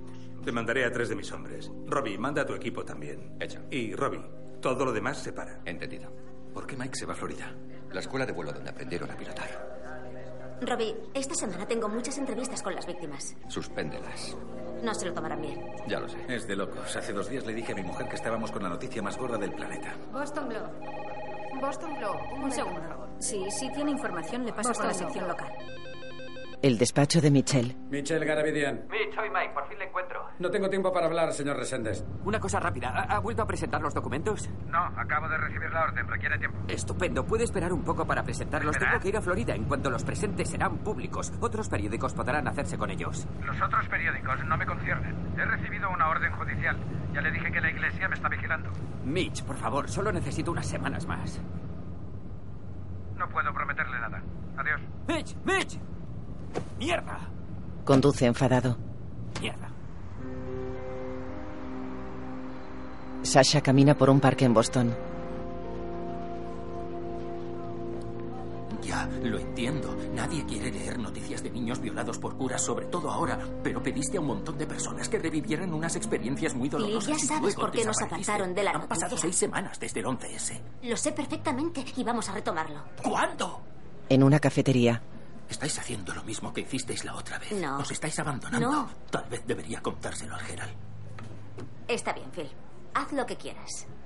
Estropearás todo lo que hemos hecho, pero no puedo impedírtelo. Escúchame. Estoy aquí porque esto me importa. No vamos a huir. Vamos a dar la noticia, vamos a contarla bien. Solo necesitamos más tiempo, es lo único que pedimos. ¿Por qué te molestas en pedirlo? Si acabaréis haciendo lo que queráis. Como siempre. Phil. Phil. Phil se va. Mike está en un hotel. Coge el móvil. Hola, ¿Qué tal, South Beach? Boynton Beach. Un lugar bastante distinto. ¿Qué pasa? Hoy me ha llamado Mitch Garavidian. ¿Por qué a ti? Porque sabía que tú le gritarías. Ha vuelto a presentar los documentos. ¿Qué? Robbie, esos documentos son ahora públicos. Tenemos que estar allí antes que nadie. Lo sé, lo sé, lo sé. Termina lo que estés haciendo y coge el primer vuelo de vuelta. Reservo vuelo y mañana voy directo al juzgado. Llámame cuando llegues. Vale. Robbie, ¿avisa en fin sabiano de que hemos retomado la investigación? Buena idea. Vete a cenar con Hansi. Quizás sea la última vez en un tiempo. Sasha coge un recorte de su mesa. Robbie, después Sí. de hablar con MacLeish empecé a revisar los recortes. Y la semana pasada que por fin tuve un poco de tiempo, am, encontré esto. Se lo da. Es del 93. El abogado de las víctimas de Porter afirma que otros 20 sacerdotes de la zona han sido acusados. Él la mira. Ya está. Sí, sí, ya, ya está. Buenas noches. Vale, buenas noches. Se aleja. Coge su bolso. Se va. De noche, Matt está en la cama. Se incorpora y se sienta. Cierra la nevera. Mira una foto de la casa que pegó junto al cartel de aviso a sus hijos.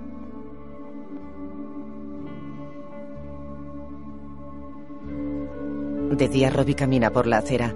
Entra en una cafetería. Un hombre le da la mano. Yo estudié unos años después de ti, ¿no? No, fue Más que unos pocos, créeme. Bueno, después de BC Hyde me fui a Providence y jugué al hockey con los Friars. Oh, vaya. Debías de ser muy bueno. No, chupé mucho banquillo. Sí, pero me encantaba la ciudad. Acababa de tener mi tercer hijo. Y que conste que sigo comprando el globo. Ah, sí. Me alegra saberlo, me alegra saberlo. Oye, Kevin, eh, en realidad por eso estoy aquí. Yo necesito hacerte unas preguntas sobre el padre Talbot. Kevin lo mira serio y pensativo. ¿Cómo lo has sabido? Pues... Supongo que no importa. Se miran. Da igual. Ni siquiera se lo había contado a mi mujer. Disculpen. Mike sale corriendo de un ascensor. Va hacia unas puertas de cristal cerradas. Eh, Necesito entrar ahí. Está cerrado. Vamos, déjeme entrar. Son cinco Lo siento, minutos. está cerrado. Vamos, cinco minutos. Un hombre sale de un ascensor. Mike se levanta de un banco. Ambos caminan hacia las puertas de cristal. Mike escribe en un mostrador. Ya está. Venga. El hombre lo lee. ¿Es la causa de Gegan? Eso es. Lo siento, está ensayado. No, e- esa es una petición. Los documentos son públicos. Oiga, trabajo para el Globo. ¿Y a mí qué? Pu- ¿Puedo hablar con su superior? Hoy no ha venido. ¿Y hay algún juez? Tiene que haber jueces que se ocupen de estas cosas. Sexta planta. Se va. Corre. En una oficina. Comprendemos el carácter de las acusaciones contra el padre Talbot, pero no sé muy bien qué quieren del director, el señor Camesa. Talbot trabajó aquí mucho antes de que él llegara. Ujú. Por supuesto, solo queremos saber si es posible que el director, el profesorado, el consejo, que nadie supiera lo que estaba pasando. Yo me gradué en el 79 y no tenía ni idea de nada de eso, así que mm, sí está insinuando que el padre Gibbons y el padre Callahan de algún modo... Gibbons y Callahan dirigían esto como si fuera un cuartel. ¿En serio crees que no lo sabían? Esta escuela es muy grande, Robin, lo sabes. Y, y estamos hablando de siete presuntas víctimas durante cuánto, ocho años? No, estamos hablando de, bueno, siete que sepamos. Esto es ridículo. Jack. estás buscando una historia para un posible. Jack, Jack. Si hubiera sido director entonces, lo habría sabido. Bill, no creo que eso sea pertinente. ¿Por qué crees que mandaron a Talbot a Shebras? ¿Sabes que querían echarle de la ciudad? Robbie, por bien intencionadas que sean las observaciones de Bill, espero que esto quede entre nosotros hasta que nos pongamos de acuerdo. ¿Para eso estamos aquí? ¿Para ponernos de acuerdo? No, estamos aquí porque eres un exalumno importante y amigo. Exacto. Y sabemos que te preocupa este colegio tanto como a nosotros. ¿Jugaste aquí algún deporte, Jack? Mm, Sí, fútbol. ¿Por qué? yo hice atletismo. Verás, ayer fui a Providence para hablar con una de las víctimas de Talbot. Jugó aquí al hockey. Y eh, es uno de los que mejor está. Tiene mujer, hijos, un buen trabajo. Tras diez minutos de conversación, el tío se vino abajo. No podía parar de llorar. Se preguntaba por qué el padre Talbot le eligió a él. El padre Talbot entrenaba al equipo de hockey. Por eso, creo que nosotros tuvimos suerte. Tú y yo. Jack asiente. Pete sonríe a Robbie. En la calle. ¿Jack Dunn trabaja para el colegio? No, representa a la Universidad de Boston. Le llaman cuando necesitan ayuda. ¿Y Pete Conley? ¿P- p- ¿Por qué estaba? Buena pregunta. Pete es un exalumno destacado, pero yo le pedí la reunión a Bill directamente. No le pedí que hubiera nadie más. Es como si todo el mundo conociera ya la noticia. ¿Sí? Salvo nosotros. Y trabajamos ahí enfrente. El globe está justo enfrente. Mike está sentado en una silla. ¿El juez Volterra? Sí. Hola, soy Mike Resent desde el Boston Globe. Em, tengo problemas para acceder a unos documentos públicos que hay en el archivo. Me gustaría saber si podríamos hablar. ¿Está bien? Gracias. Sigue al juez. Muchas gracias. Entran en un despacho. Las pruebas que solicita, señor Reséndez, son unos documentos muy delicados. Eh, Señoría, con el debido respeto, esa no es la cuestión. Los documentos son públicos. Es posible. Pero dígame, ¿dónde queda la responsabilidad editorial si publican documentos de esta naturaleza? Bueno, ¿y dónde queda la responsabilidad editorial si no los publicamos? El hombre del registro da a Mike un paquete. Él lo abre deprisa. Saca carpetas. Las abre. Hay muchos documentos. Se aleja. No puede llevárselos. Tiene que hacer copias. Voy a la fotocopiadora. Ha cerrado a las cuatro. Mike hace gestos de fastidio. Posa las carpetas en el mostrador. Mire, le doy Cuenta dinero. 83 pavos por la suya. Sale del edificio. ¡Eh! ¡Taxi! ¡Eh! ¡Eh, eh, eh, eh, eh! Sube. Lléveme al Boston Globe en Morrissey Boulevard. No vaya por la 93. Tome la avenida Dorchester. Robbie, es increíble.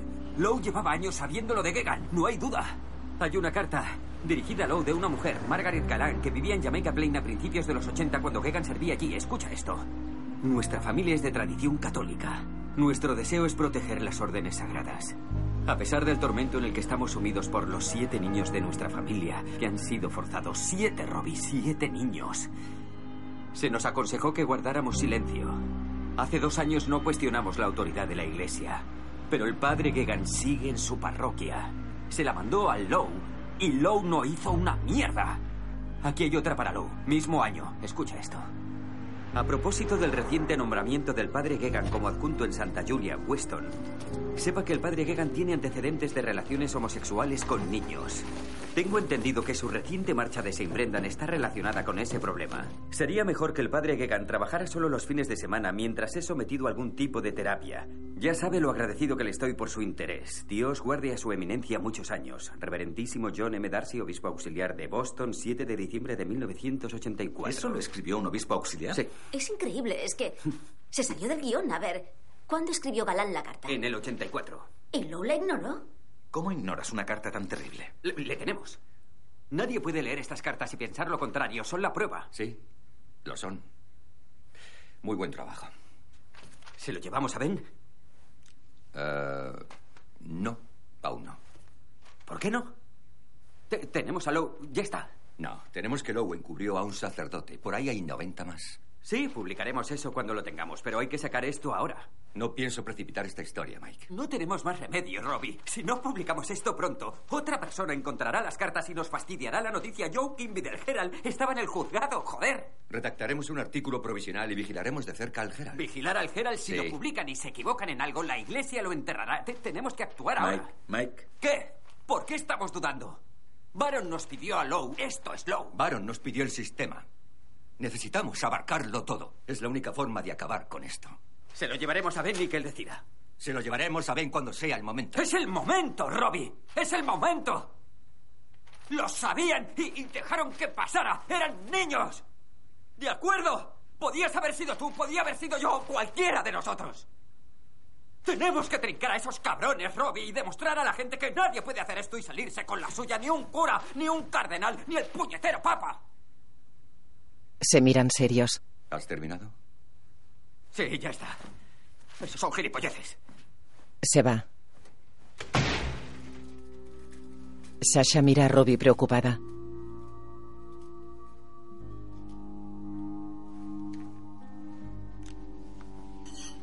En su casa, Sasha tira las sobras de la cena. Mete el plato en el lavavajillas. El cajón se atasca. Consigue empujarlo. Se lleva una mano a la cara. Se apoya en la mesa. Su hermano la mira. ¿Estás bien? Lo mira y levanta las cejas. Frunce el ceño. Él abre la puerta. Es Mike. Hola, Hansi. ¿Un día duro, Mike? Sasha sale a la terraza del piso.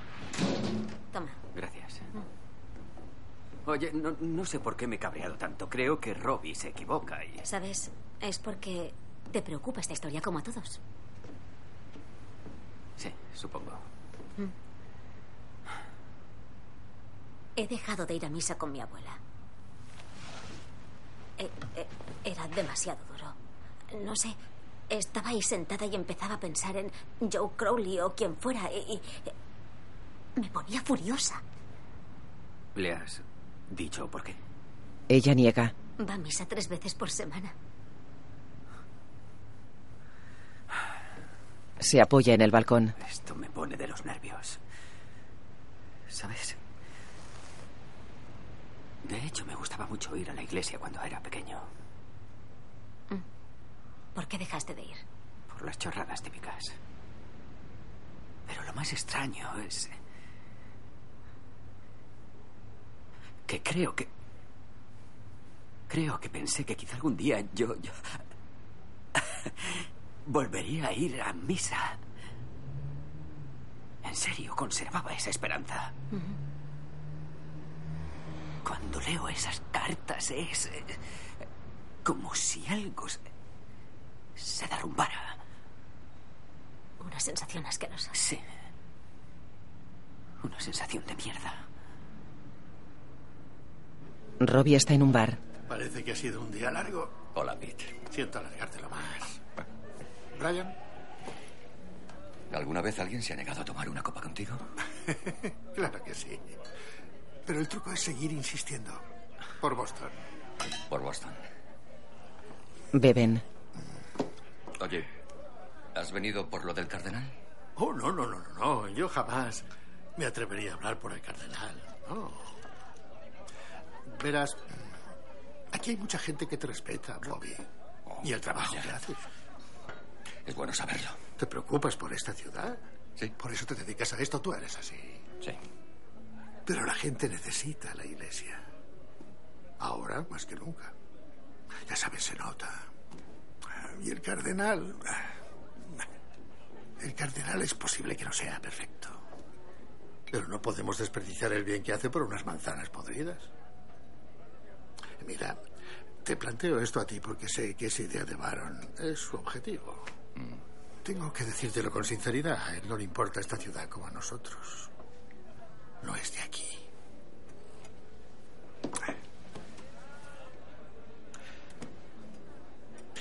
Así es como sucede, ¿verdad, Pete? ¿El qué? Un hombre presiona a otro y de repente toda la ciudad mira hacia otro lado. Robbie, Robbie.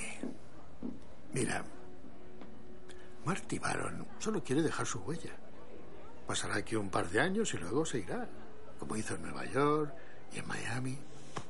Le da una palmada. ¿A dónde vas a ir tú? Robbie sonríe apenado. Buenas noches, Robbie. Brian. Se levanta. Ah, Pete. Sí. cuando publiquemos el artículo, eh, necesitaré un comentario del cardenal. Pete sonríe falsamente. Ya lo hablaremos. Buenas noches. Buenas noches. Se va. Robbie lo mira. En la oficina el equipo trabaja. Robbie. ¿Qué? No me jodas. ¿Cuándo? Está bien. Sí. Se levanta. ¿Eh? Lo miran. ¿Qué pasa?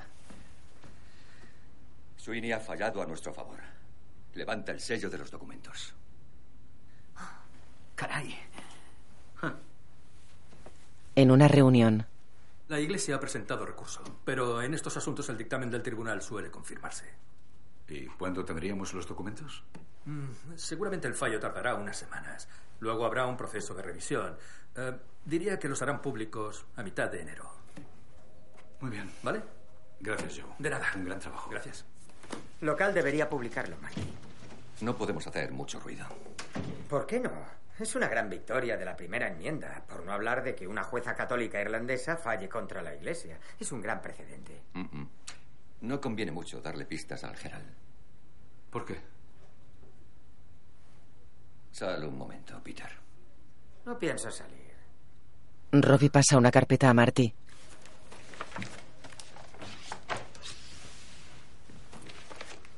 Peter,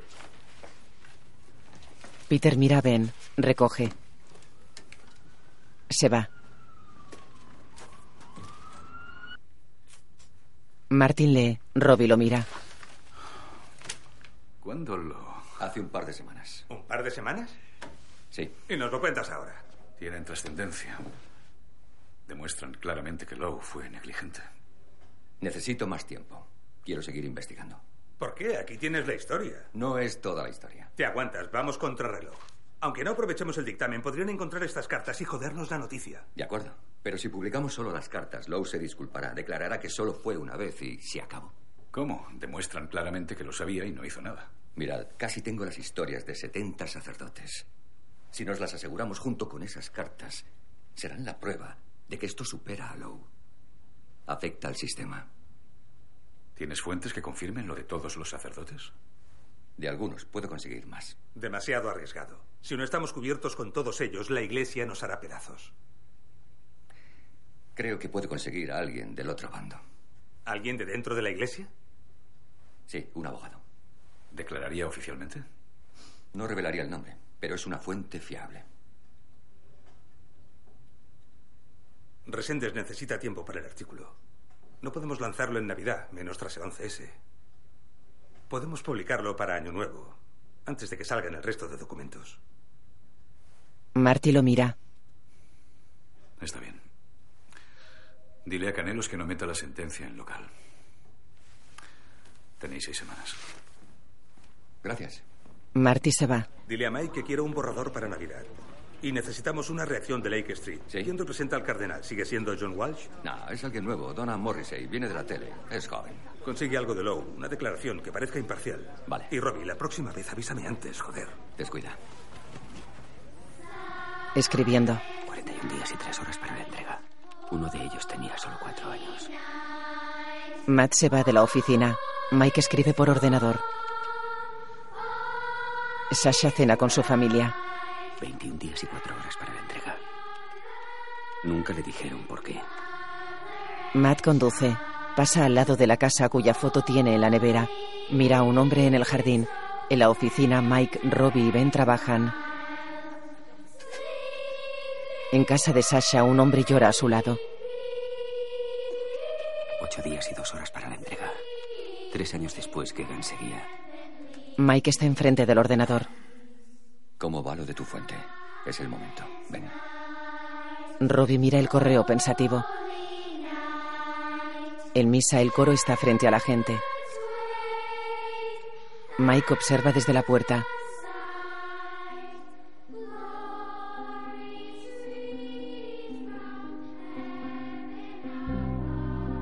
Tiene cara de tristeza.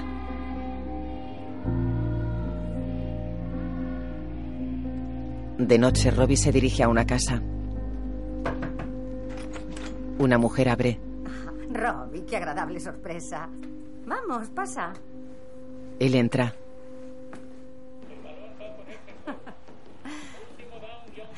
Cariño, mira quién he encontrado ahí fuera. Jim está sentado en el sofá. Karen, ¿nos dejas a solas? Ella se extraña. Claro. Me ha alegrado verte, Karen. ¿Qué pasa? Robbie saca una hoja del abrigo y se la da. Jim la lee. Es una lista de nombres. No me queda tiempo, Jim. Tenemos confirmada la versión sobre 70 sacerdotes, pero no me la publicarán si no obtengo una confirmación desde vuestro lado. Jim está incrédulo. Te has vuelto loco. Vamos, es nuestra ciudad, Jimmy. Todo el mundo sabía que pasaba algo y nadie movió un dedo. Tenemos que acabar esto. No me digas lo que tengo que hacer. Sí, ayudé a defender a estos cabrones, pero era mi trabajo. Estaba haciendo mi trabajo, Robbie. Sí. Tú y todos los demás.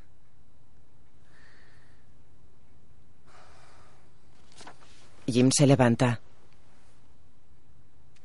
Sal de mi casa. Le da la hoja. Robbie lo mira. Camina por el jardín. Llega a la acera. ¿Eh? Se vuelve. ¿Vienes a mi casa y me echas en cara esta mierda? Tienes razón, Robbie. Todos sabíamos que pasaba algo. ¿Dónde estabas tú? ¿Por qué tardaste tanto? Robbie baja la mirada. No lo sé, Jim. Jim lo mira con rabia. Dame la lista.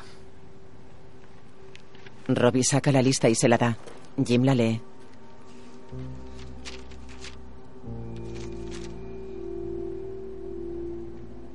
Robbie lo observa.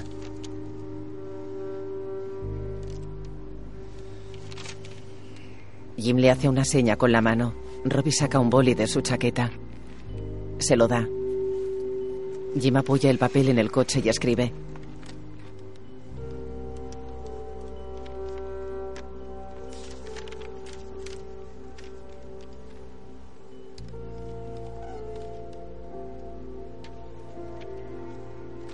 Mira a Robbie. Le da las hojas. Él las coge. Lo mira muy serio. Se va. Robbie mira las hojas. Ha redondeado la columna de los nombres.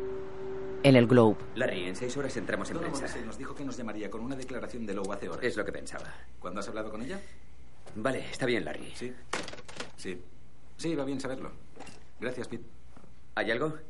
Conley dice que Donna Morrissey debería haber llamado. Acaba de salir de Lake Street. Ya. Rasky ha dicho lo mismo. Esto es ridículo. Lo sensato sería anticiparse. De no hacerlo serían unos estúpidos. Me encantaría verles la cara cuando lean esto, tío. ¿Sabes que el domingo es la festividad de la Epifanía? Un día muy apropiado. Mike corre hacia el teléfono. May Resendes. Hola, Donna. Gracias por llamar. Quería hacerte unas preguntas si tienes un momento.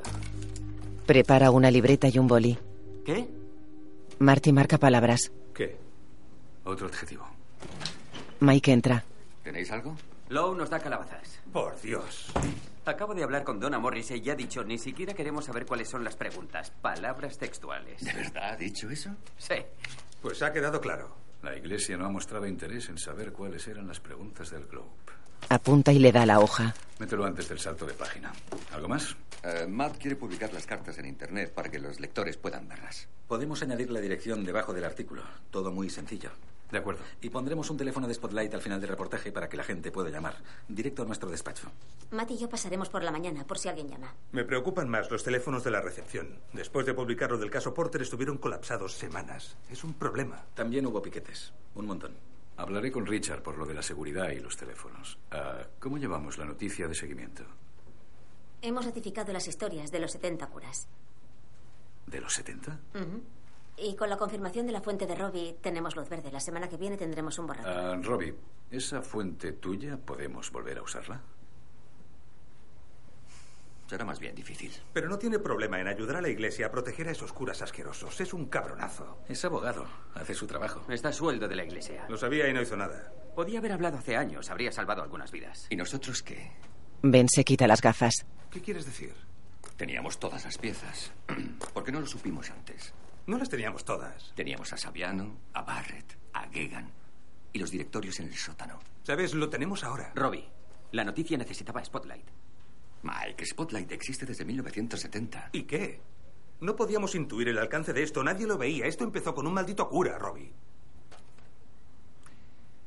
MacLeese nos mandó una carta con 20 sacerdotes hace años. Sasha encontró el recorte. ¿Me tomas el pelo? ¿20 sacerdotes? ¿Cuándo? Ah, después de la de Porter. Diciembre del 93. En el local sepultamos la noticia. No la seguimos. Estabas tú. Tú eras local. Sí, era yo. Acababan de nombrarme, no recuerdo nada de eso. Pero sí, Los mira. Ah, ¿Puedo decir una cosa? A veces olvidamos que pasamos la mayor parte del tiempo dando traspiés en la oscuridad. De repente se enciende una luz y los reproches van y vienen sin parar. No puedo hablar de lo que pasó aquí antes de que yo llegara, pero todos habéis hecho un trabajo periodístico notable. Un trabajo que creo que va a tener una repercusión inmediata y considerable entre nuestros lectores. Para mí, esta clase de reportaje es lo mejor de nuestro trabajo. Dicho esto, el cardenal Lowe y la comunidad católica van a reaccionar duramente ante esto. Así que si necesitáis un descanso, tomáoslo. Pero ah, Os necesitaré de vuelta el lunes por la mañana, concentrados y dispuestos a trabajar. De noche. Ben está pensativo en su despacho. ¿Ya te vas? Sí. Se levanta de la silla. Apaga la luz. Acabo de recibir una llamada del cardenal. ¿En serio? ¿Por qué? Quería comunicarme personalmente que ha decidido no hacer comentarios. Sí. Ha dicho que quería tener esa atención conmigo. Por Dios, tiene unos huevos que se los pisa. ¿Tú qué le has dicho? Le he dicho que cometía un error y que íbamos a publicar el reportaje. Claro que vamos a publicarlo. Una rotativa imprime el glow.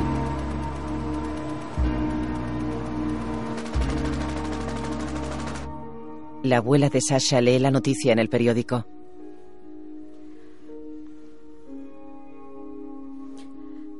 Levanta la mirada. Sasha la mira apenada. Sasha, ¿me traes un vaso de agua? Sí. Claro, abuela. Sí. La rotativa apila los periódicos en montones. Dos hombres los recogen de una cinta mecánica. ¿Puedo quedármelo? Claro. He creído que debía verlo el primero. Gracias por traérmelo. Mitchell sujeta un periódico. Tengo que atender a unos clientes.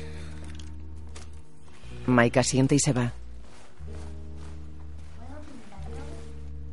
Se acerca a una puerta.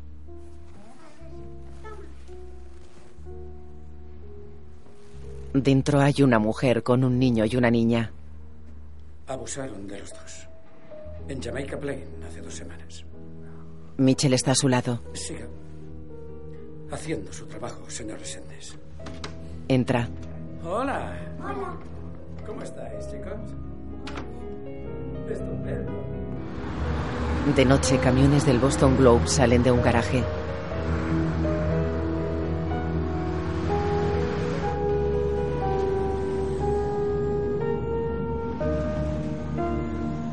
Robbie los mira desde un coche.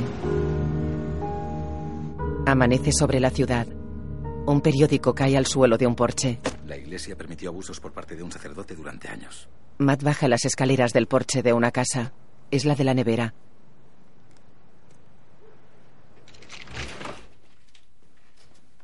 Sasha entra en la oficina.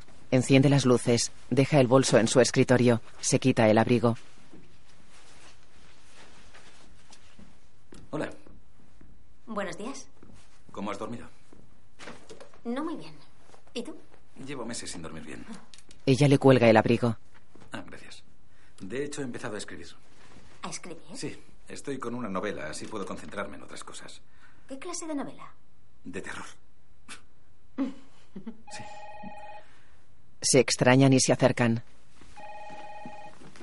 Spotlight. Sí. Sí, claro. ¿Puede darme su nombre, por favor? Un coche llega al aparcamiento del Globe. Estaciona al lado de otro. Robbie mira a Mike por la ventanilla. Sonríen. Salen de los coches. Sabes que es domingo, ¿no? No he podido reservarte. Caminan. No hay piquetes. Ya. Aún estarán en misa. Entran. Hola, linda. Qué silencio, ¿no? Sí, las horas extras más fáciles que me han tocado. El teléfono solo ha sonado una vez. Marty ha mandado a dos de mi equipo a Sportlight. ¿Qué? Buen artículo, chicos. Gracias. Gracias. ¿A Spotlight? Se apresuran. Corren por la redacción.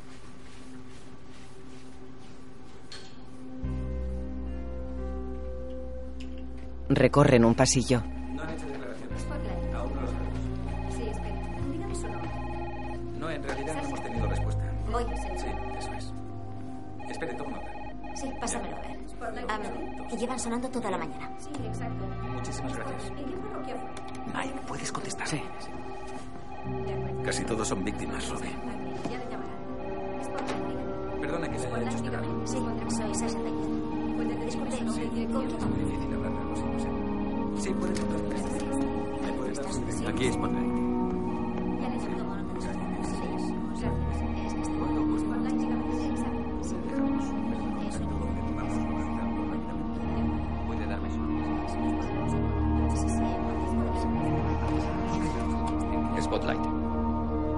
La imagen funde a negro.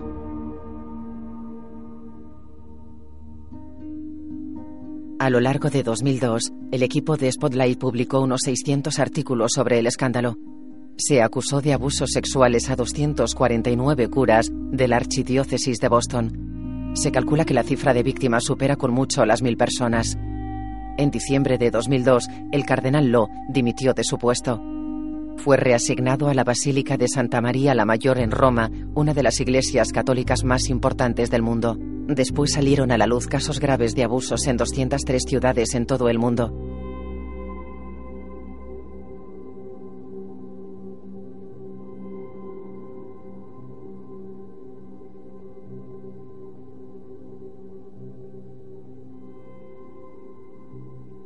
La imagen fundía negro. Dirigida por Tom McCarthy. Escrita por Josh Singer y Tom McCarthy.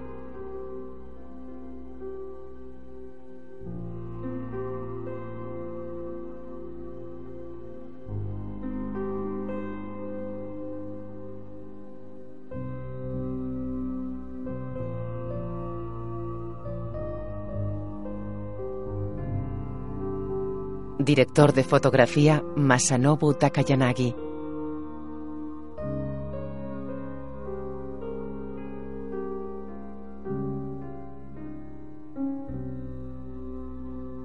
Música Howard Short.